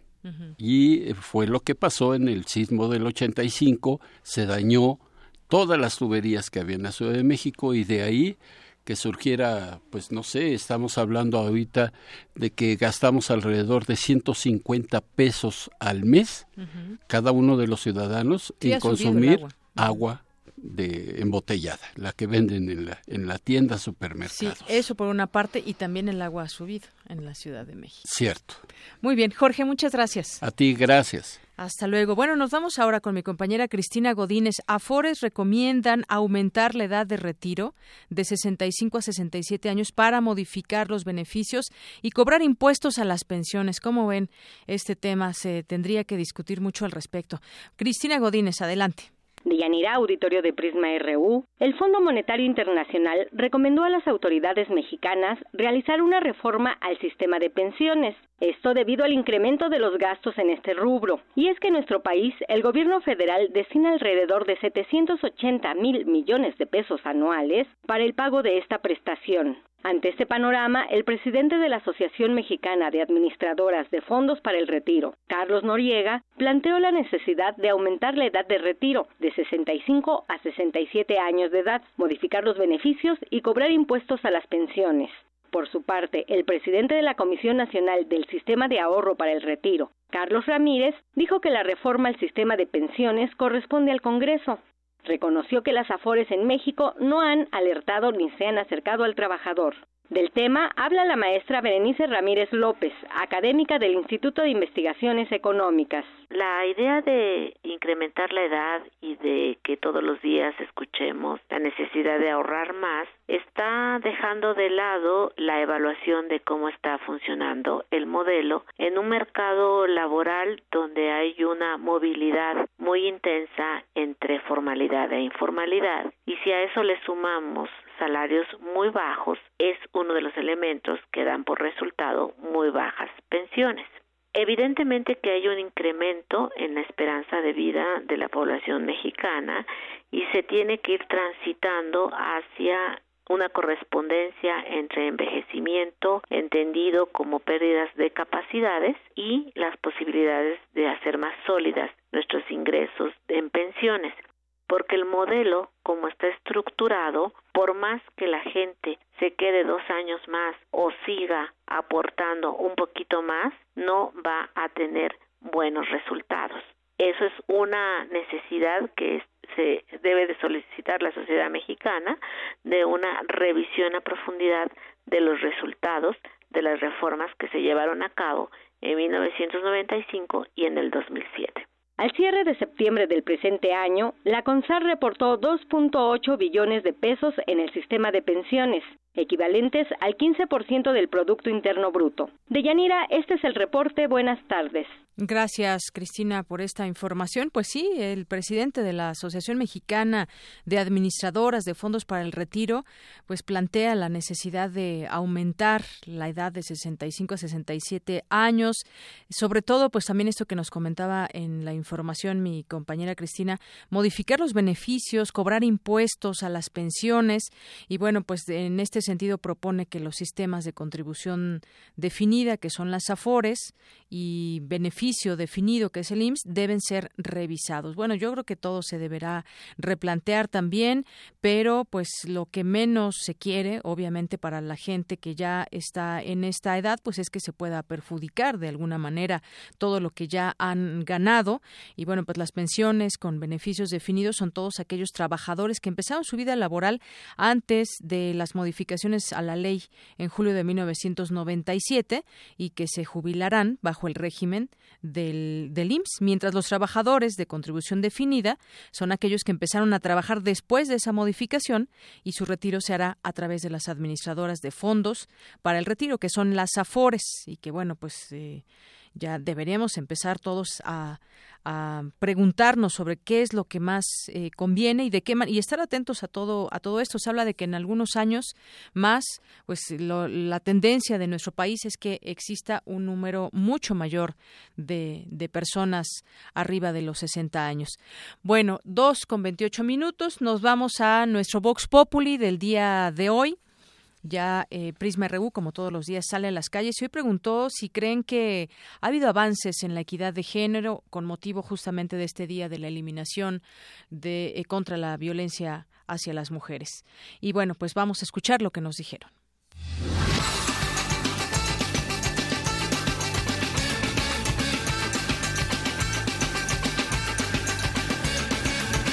Realmente creo que sí en México se puede dar un gran este cambio para evitar la violencia contra las mujeres, ya que en México pues desde tiempos ya muy este antiguos o en tiempos ya este anteriores, el machismo siempre ha implicado sobre la mujer, sobre que la implicación de que el hombre es superior a la mujer, pero yo desde mi punto de vista no creo que sea así. Yo creo que hombres y mujeres deben ser tratados iguales de igual manera, tanto mujeres deben ocupar mismos puestos contra hombres y este y radicalmente pues mi, mi opinión yo veo muy poco que radicalmente se esté oprimiendo este la violencia. Creo que se ha visto más violencia en los últimos tiempos que en tiempos anteriores, que en tiempos como los asesinatos de Ciudad Juárez, de los, feminicidios, como los conocíamos antes. Realmente creo que es muy poco el avance que se ha dado este, en, el avance contra la violencia contra las mujeres, que desde mi punto de vista creo que es muy poco el avance que se ha dado. Pues no creo que hagan mucho. O, o sea, sí hacen este, comerciales, todo eso, pero no hacen una propaganda bien para erradicar ese problema. Ah, pues yo pienso que sí, ¿no? Porque igual también las mujeres tienen que eh, igualarse a los hombres, ¿no? Tienen los mismos derechos. Pues pienso que sí, ¿no? Sí se está logrando, poco a poco, pero ahí va, ¿no? Bueno, yo pienso que ya la mujer hoy en día ya ha alcanzado grandes espacios eh, dentro de todos los ámbitos, dentro del ámbito de la política, dentro del ámbito eh, deportivo, cultural. Ya, como quien dice, la mujer ya ha alcanzado grandes, este, grandes pasos adelante.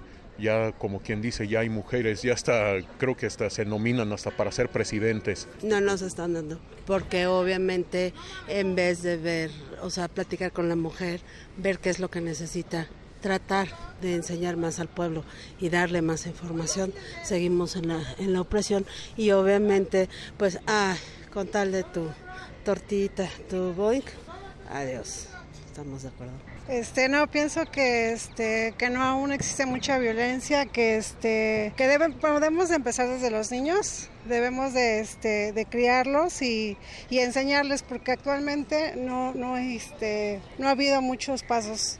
Pues yo siento que no, todavía hay mucha violencia hacia las mujeres, ¿no?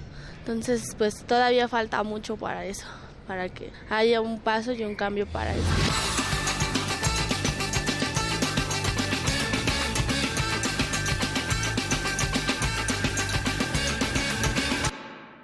Prisma RU.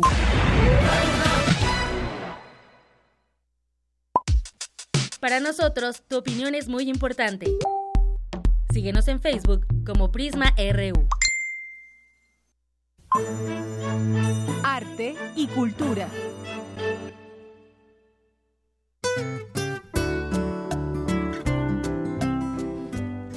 Bueno, pues nos vamos a cultura ya en esta segunda intervención. Tamara, adelante. Muchas gracias, Deyanira. Les quiero contar algo muy importante. La Maleta es una iniciativa del Museo Nacional de San Carlos que tiene como finalidad acercar a los niños materiales didácticos, educativos y artísticos.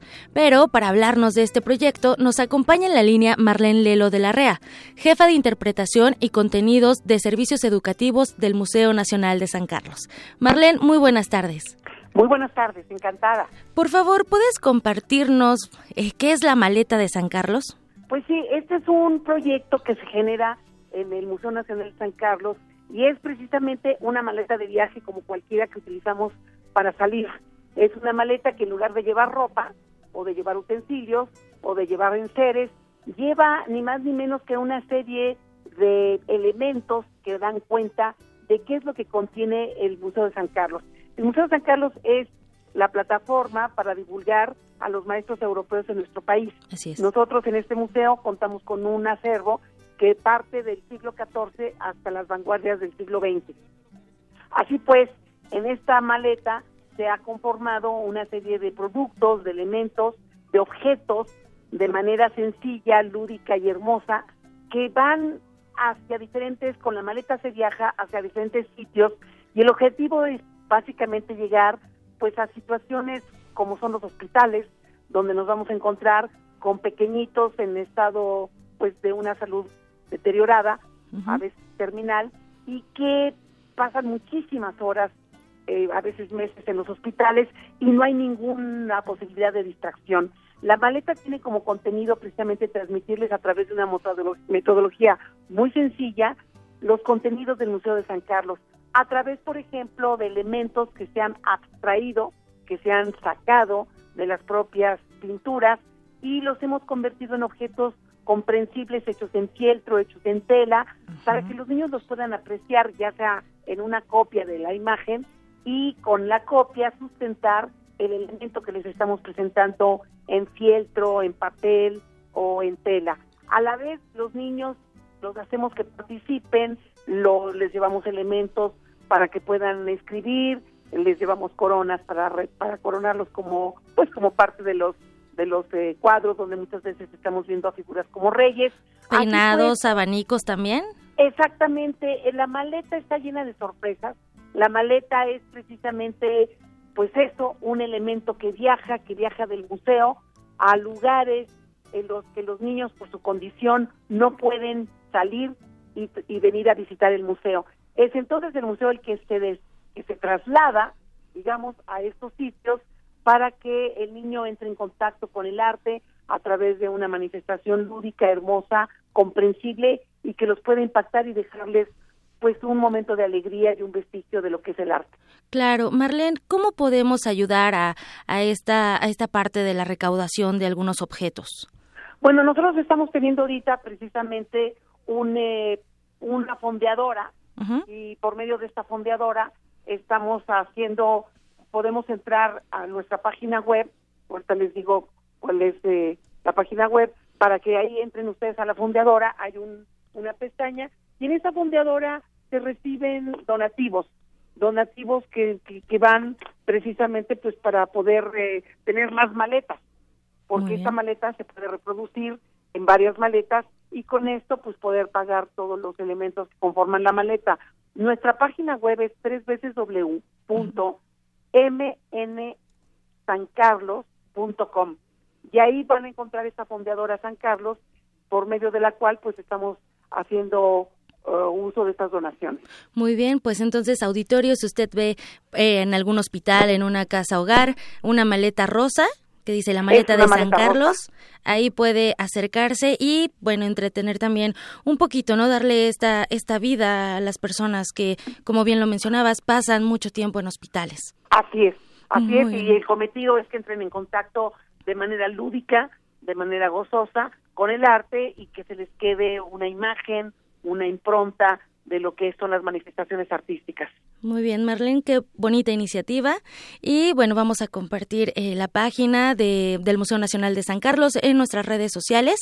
Y nada más para finalizar, el Museo Nacional de San Carlos se encuentra en Puente de Alvarado, número 50, en la colonia tabacalera de la, de, la delegación Cuauhtémoc. Así es. Muy bien, Marlene Lelo de la REA, jefa de interpretación y contenidos de servicios educativos. Agradecemos mucho esta invitación que nos hizo. Al contrario, encantada y aquí los esperamos también en el museo. Estamos ahorita con la exposición de Goya y la exposición de Kranac, así que de martes a domingo de las 10 de la mañana a las 6 de la tarde los esperamos para hacer los recorridos en este Museo Nacional de San Carlos. Ahí estaremos, Marlene. Muchas gracias. A ustedes muchas gracias. Hasta luego. Hasta luego. De Yanira, pues yo me despido por hoy, solo por hoy. Les deseo un excelente fin de semana. Eh, no quiero robar la frase de Hugo Huitrón, pero sean felices, realmente sean felices. Igualmente, Tamara. Me despido con un efeméride. Hasta luego.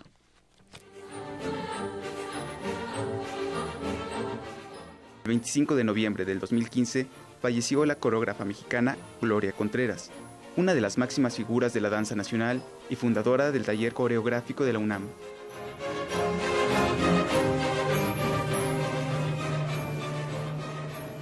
Bien, y continuamos con más aquí en Prisma RU. Hoy es viernes y es viernes de Melomanía RU con Dulce Hueta. Adelante, Dulce.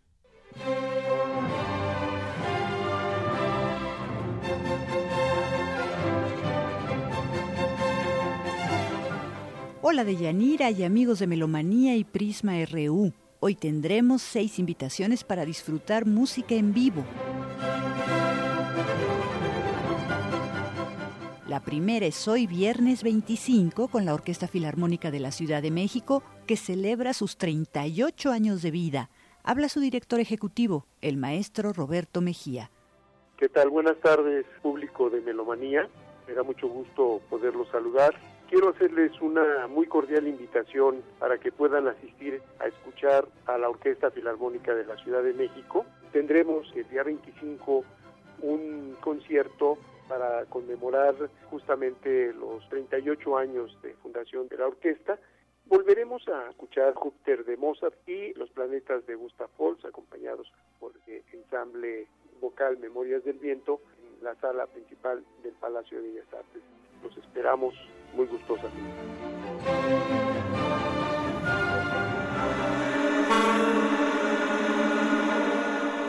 Mañana, sábado 26, tendremos dos conciertos de música de jóvenes compositores. A las 5 de la tarde, fonometrías, cuatro estrenos mundiales para saxofón y electrónica. Un saludo a toda la audiencia de Melomanía en Prisma RU.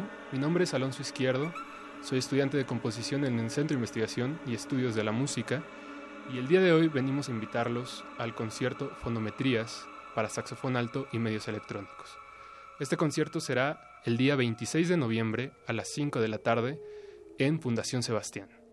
Los esperamos en Avenida Patriotismo número 304. El concierto será para música mixta, en este caso para saxofón alto y electrónica en vivo, así como cinta. Las obras interpretadas serán de Omar Oseguera, Alan Awet Naime, Alonso Izquierdo y Andrés Guadarrama. La intérprete para este concierto será Bogi Nagy, quien es una excelente saxofonista húngara que lleva ya varios años residiendo en México y que ha ayudado a la promoción de la música contemporánea. El costo del concierto será de 50 pesos y el disco de 120, pero si desean ambas cosas podrán adquirirlas por un precio de 150 pesos. No se pierdan este concierto, asómbrense, diviértanse y queden completamente extasiados por este sonido complementado por la electrónica que sin duda es demasiado interesante para perdérselo. Los esperamos.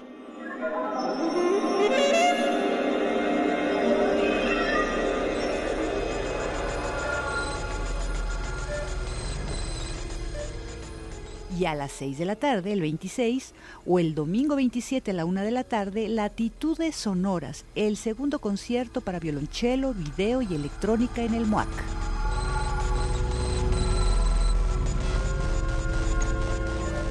Tardes al auditorio de Prisma RU en Melomanía. Muchísimas gracias, Dulce Juez, por la invitación. Mi nombre es Iracema de Andrade y soy violonchelista. Los invito al ciclo de conciertos Latitudes Sonoras que se llevará a cabo el día de mañana sábado a las 6 de la tarde y el domingo 27 a la 1 de la tarde, ambos conciertos en la sala Index MUAC del Museo Universitario de Arte Contemporáneo. Tendremos seis obras, todas compuestas en el año 2016 por jóvenes compositores mexicanos. Son temáticas muy variadas que están plasmadas en universos sonoros y visuales muy interesantes en esta programación. Las entradas cuestan 50 pesos con los descuentos habituales. Me dará mucho gusto verlos por allá. Saludos a todos.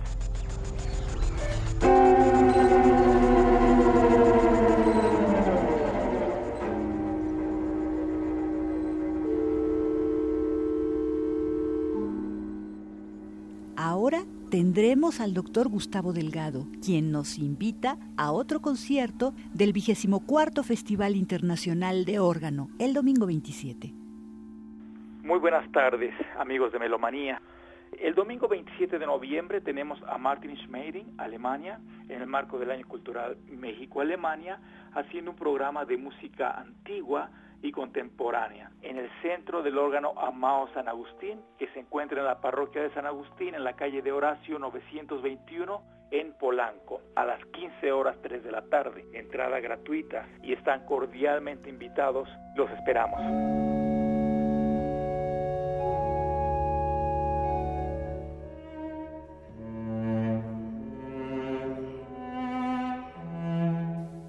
Invitación más para asistir el próximo lunes 28 al segundo recital de cello Sonoridades Conocidas de Música Contemporánea con Natalia Pérez Turner.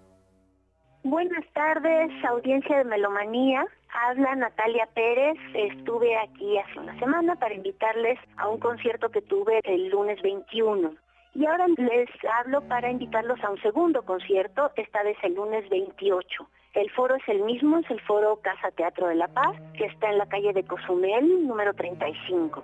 Es un concierto de música para cello solo. Los autores son Marcela Rodríguez, Hilda Paredes, Iván Naranjo y Luciano Berio Marcela Rodríguez, Lumbre 4. Marcela Rodríguez ha escrito cuatro piezas para cello solo y esta es la cuarta, me la dedicó a mí. Y el subtítulo es El Apocalipsis en San Juan. Precisamente por el tema es bastante más oscura que muchas de sus piezas. Iván Naranjo es un compositor joven que está terminando su doctorado en la Universidad de Stanford, que siempre ha trabajado con cuestiones experimentales, hace música electrónica y en este caso toca una pieza que se llama Deshielo de 2014 que es súper interesante. Hilda Paredes y Luciano Berio tienen algo en común. Los dos compusieron sus piezas, la de Hilda Paredes se llama Sujuicac y de Luciano Berio es la secuencia, para el mismo músico, para Rohan Besaram, que es un violonchelista nacido en Sri Lanka. Además toca los tambores tradicionales de Sri Lanka, y los dos compositores utilizan referencias a estos tambores el espacio donde se hace este concierto es muy chiquito, entonces se recomienda reservar al siguiente correo, reserva teatro. Si no reservó, se hace una lista de espera, pero aún así es realmente pequeño. Son 30 butacas y de pronto se pueden poner sillas extras, pero no muchas. Es entrada libre. Muchas gracias.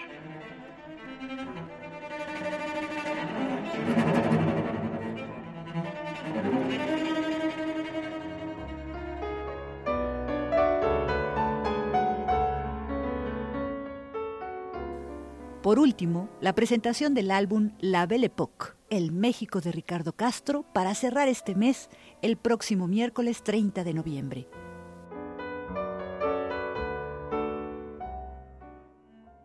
Muy buenas tardes, es un gusto saludar a todo el público de Melomanía, al equipo de Prisma RU, poder presentarme ante ustedes. Soy Armando Merino, pianista, y quiero invitarlos a un evento que voy a tener que siento que no nada más es relevante dentro de mi carrera, sino que tiene que ver también con el ámbito de la música mexicana. Voy a hacer la presentación de mi disco más reciente que se titula La Belle Époque, el México de Ricardo Castro. En este disco he reunido obras de géneros diversos dentro de la composición de Ricardo Castro. Vale la pena decir que Ricardo Castro, para aquellos que no lo conozcan, es el compositor mexicano más importante del siglo XIX. Ricardo Castro, que nació en 1864 y murió en 1907, fue en muchos sentidos un consentido del gobierno del presidente Porfirio Díaz. No fue gratuitamente. Ricardo Castro, además de haber sido un extraordinario compositor, fue prácticamente nuestro primer concertista de piano. Y en este disco que yo voy a presentar, este próximo miércoles 30 de noviembre a las 7 de la noche en el Palacio de Bellas Artes en la Sala Manuel M. Ponce. En este disco rescato varias de las obras que no estaban grabadas. Hice la primera grabación mundial de los nocturnos, opus 48 y 49, de los preludios, opus 15, de la romanza en sol mayor integro otros eh, géneros como son los dos estudios de concierto, opus 20, los dos impromptus, opus 28, las improvisaciones, opus 29. Grabé también una melodía para violín y piano con Luis Felipe, mi hermano, que es violinista, que también es un retrato de esta música maravillosa que es un reflejo de lo que fue la Belle Époque y específicamente en nuestro país. La entrada para la presentación del disco es libre. Aquí estará a la venta el disco ese día. Se vende ya en todas las tiendas virtuales y será un gusto poder compartir con todos ustedes este maravilloso repertorio en un evento de verdad que es feliz para todos. Agradezco su amable atención y compañía. Anímese a experimentar la música en vivo. No se arrepentirán. Se despide Dulce Wet. Nos escuchamos la próxima semana.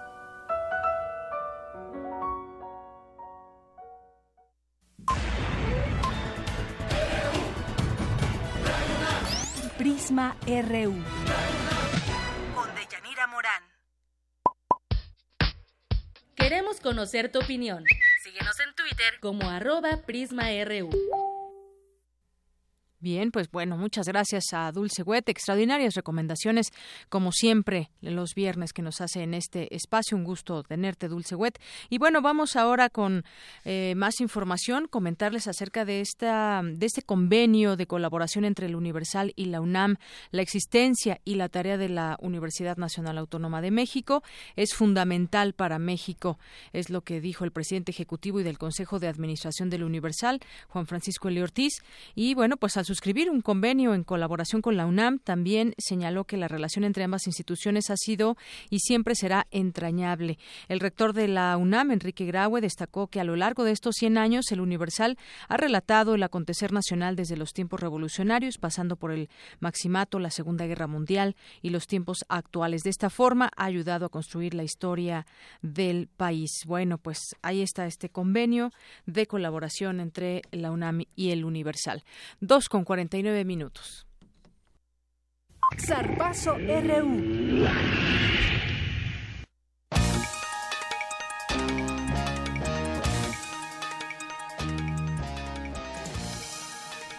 Bueno, pues ya es viernes y Eric Morales nos va a platicar pues varios eventos deportivos que habrá el fin de semana también. ¿Qué tal, Eric? Así es, muchas gracias, Deyanira. Primero te cuento que el equipo Pumas Rugby Femenil se quedó con el segundo lugar del primer Campeonato Nacional Universitario de la especialidad, celebrado en la Universidad Autónoma de Coahuila y organizado por el Consejo Nacional del Deporte de la Educación.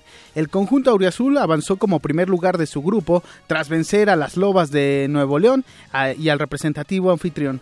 Fue con este mismo equipo que disputó la final, misma que perdió por un marcador de cuatro anotaciones a una. En tanto, el equipo varonil quedó en cuarto lugar de su categoría.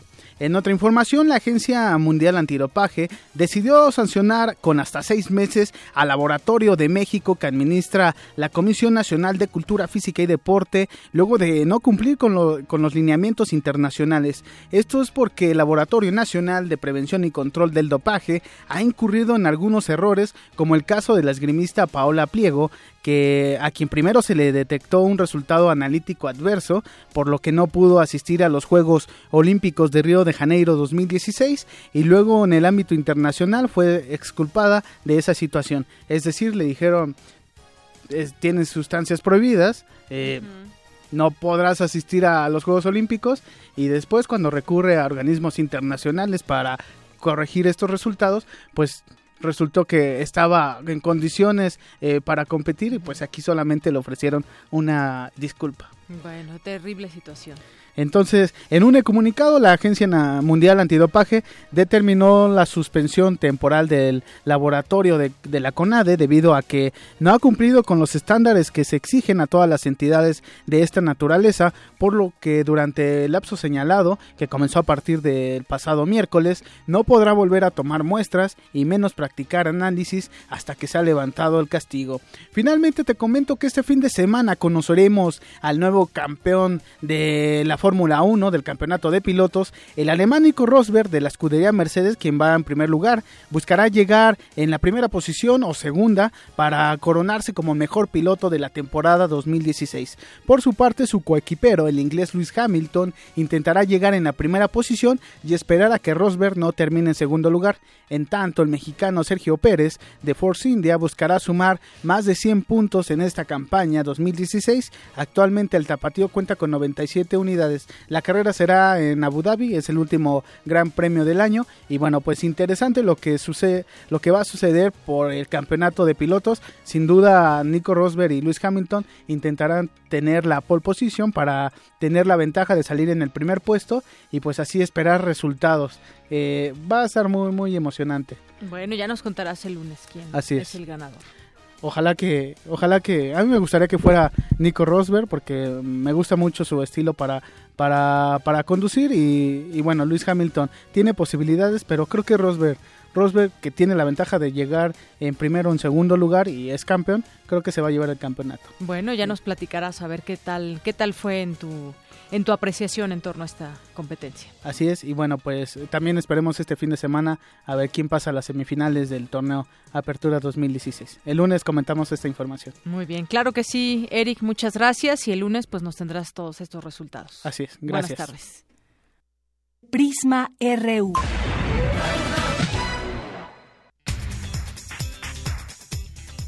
Bueno, ya casi nos vamos, pero todavía tenemos resumen de última hora con mi compañero Antonio Quijano. Toño, buenas tardes, adelante. Buenas tardes, de Yanira, tía al auditorio de Prisma RU. Estudiantes de la Escuela Normal Rural de Ayoxinapa y padres de familia de los 43 alumnos desaparecidos protestan en la caseta México Cuernavaca. Exigen el esclarecimiento de los hechos, la localización de los jóvenes desaparecidos y el castigo a los culpables intelectuales y materiales. La decimosegunda caravana de madres de migrantes desaparecidos arribó a la Ciudad de México. Sus integrantes exigieron el fin de las agresiones contra los trabajadores sin documentos que cruzan la frontera entre México y Estados Unidos. Por otra parte, el Instituto Nacional Electoral confirmó que la lista nominal de electores del estado de Baja California se encontraba disponible en una página de Internet. El consejero Antonio Baños dijo que se realiza una investigación sobre esta nueva filtración. Y finalmente el Pentágono confirmó su primera muerte en combate en Siria. Se trata de un miembro de la Fuerza de Operaciones Especiales de Estados Unidos cuya identidad no ha sido revelada y su deceso ocurrió al norte de Siria cuando explotó un artefacto casero. De Yanira, hasta aquí la información. Muchas gracias, Toño. Buenas tardes. Buenas tardes.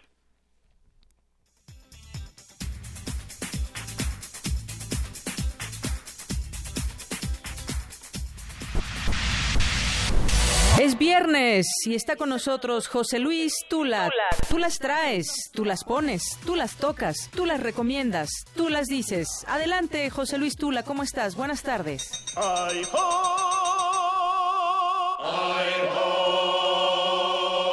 ¡Ay, ho! Ay, no nos asustes, Tula, ¿eh? No, no, no, para nada. Para nada, Deyanira. ¿Qué hay? Cuéntanos, ya es viernes Ya es y... viernes, Afortunadamente, así que... ¿Qué hay en bueno, la música? Mira, estamos terminando la semana 48 y hoy es el día 330 de este 2016. O sea, ya estamos casi, casi... Oliendo Ya diciembre, Ya, sí, ya. Así que bueno, mira, oliendo el 2017. ya se acabó el año, se acabó la semana, queridos amigos, damas y caballeros. Hoy quiero presentarles algo, es una pieza muy, muy, muy linda, verdaderamente linda. ¿Te conmueves? Sí, la maestra Silvia Cruz me hizo favor de, de presentármela y, y quedé Fascinado. enam- fascinado, enamorado. Así que por favor, De la querido- canción. de la, de- sí, de la canción, de la canción. de- la maestra es muy linda, pero, pero no podría, no. Este, querido amigo, suelta la pieza, por favor. De Yanira, la música es el conjunto de sonidos generados por diferentes instrumentos musicales y que juntos en armonía nos llenan de un sinfín de emociones y sensaciones. Es la musa que nos acompaña día con día invariablemente. Escuchamos de los maestros Paquito de Rivera y Armando Manzanero, Parece que fue ayer, en el disco Paquito y Manzanero del 2013. Diversión con emoción y responsabilidad. Excelente fin de semana. Danzón dedicado a Prisma RU. Bueno, pues nos dejas, nos dejas muy románticos y nos escuchamos el lunes aquí en Prisma RU. Gracias, Tula, gracias a todos. Hasta el lunes.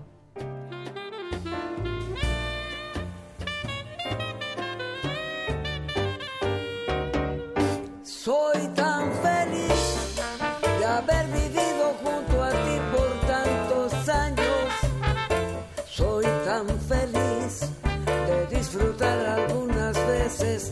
regaños.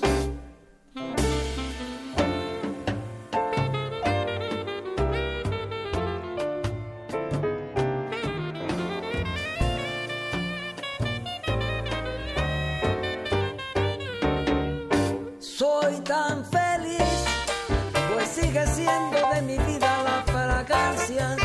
En nuestro amor nunca existido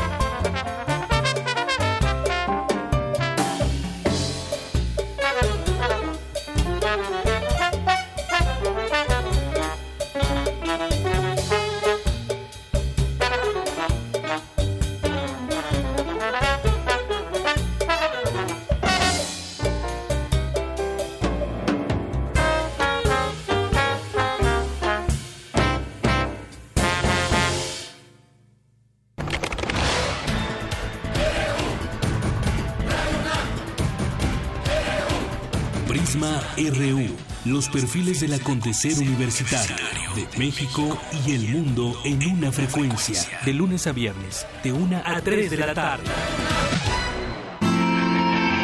Radio UNAM, clásicamente informativa.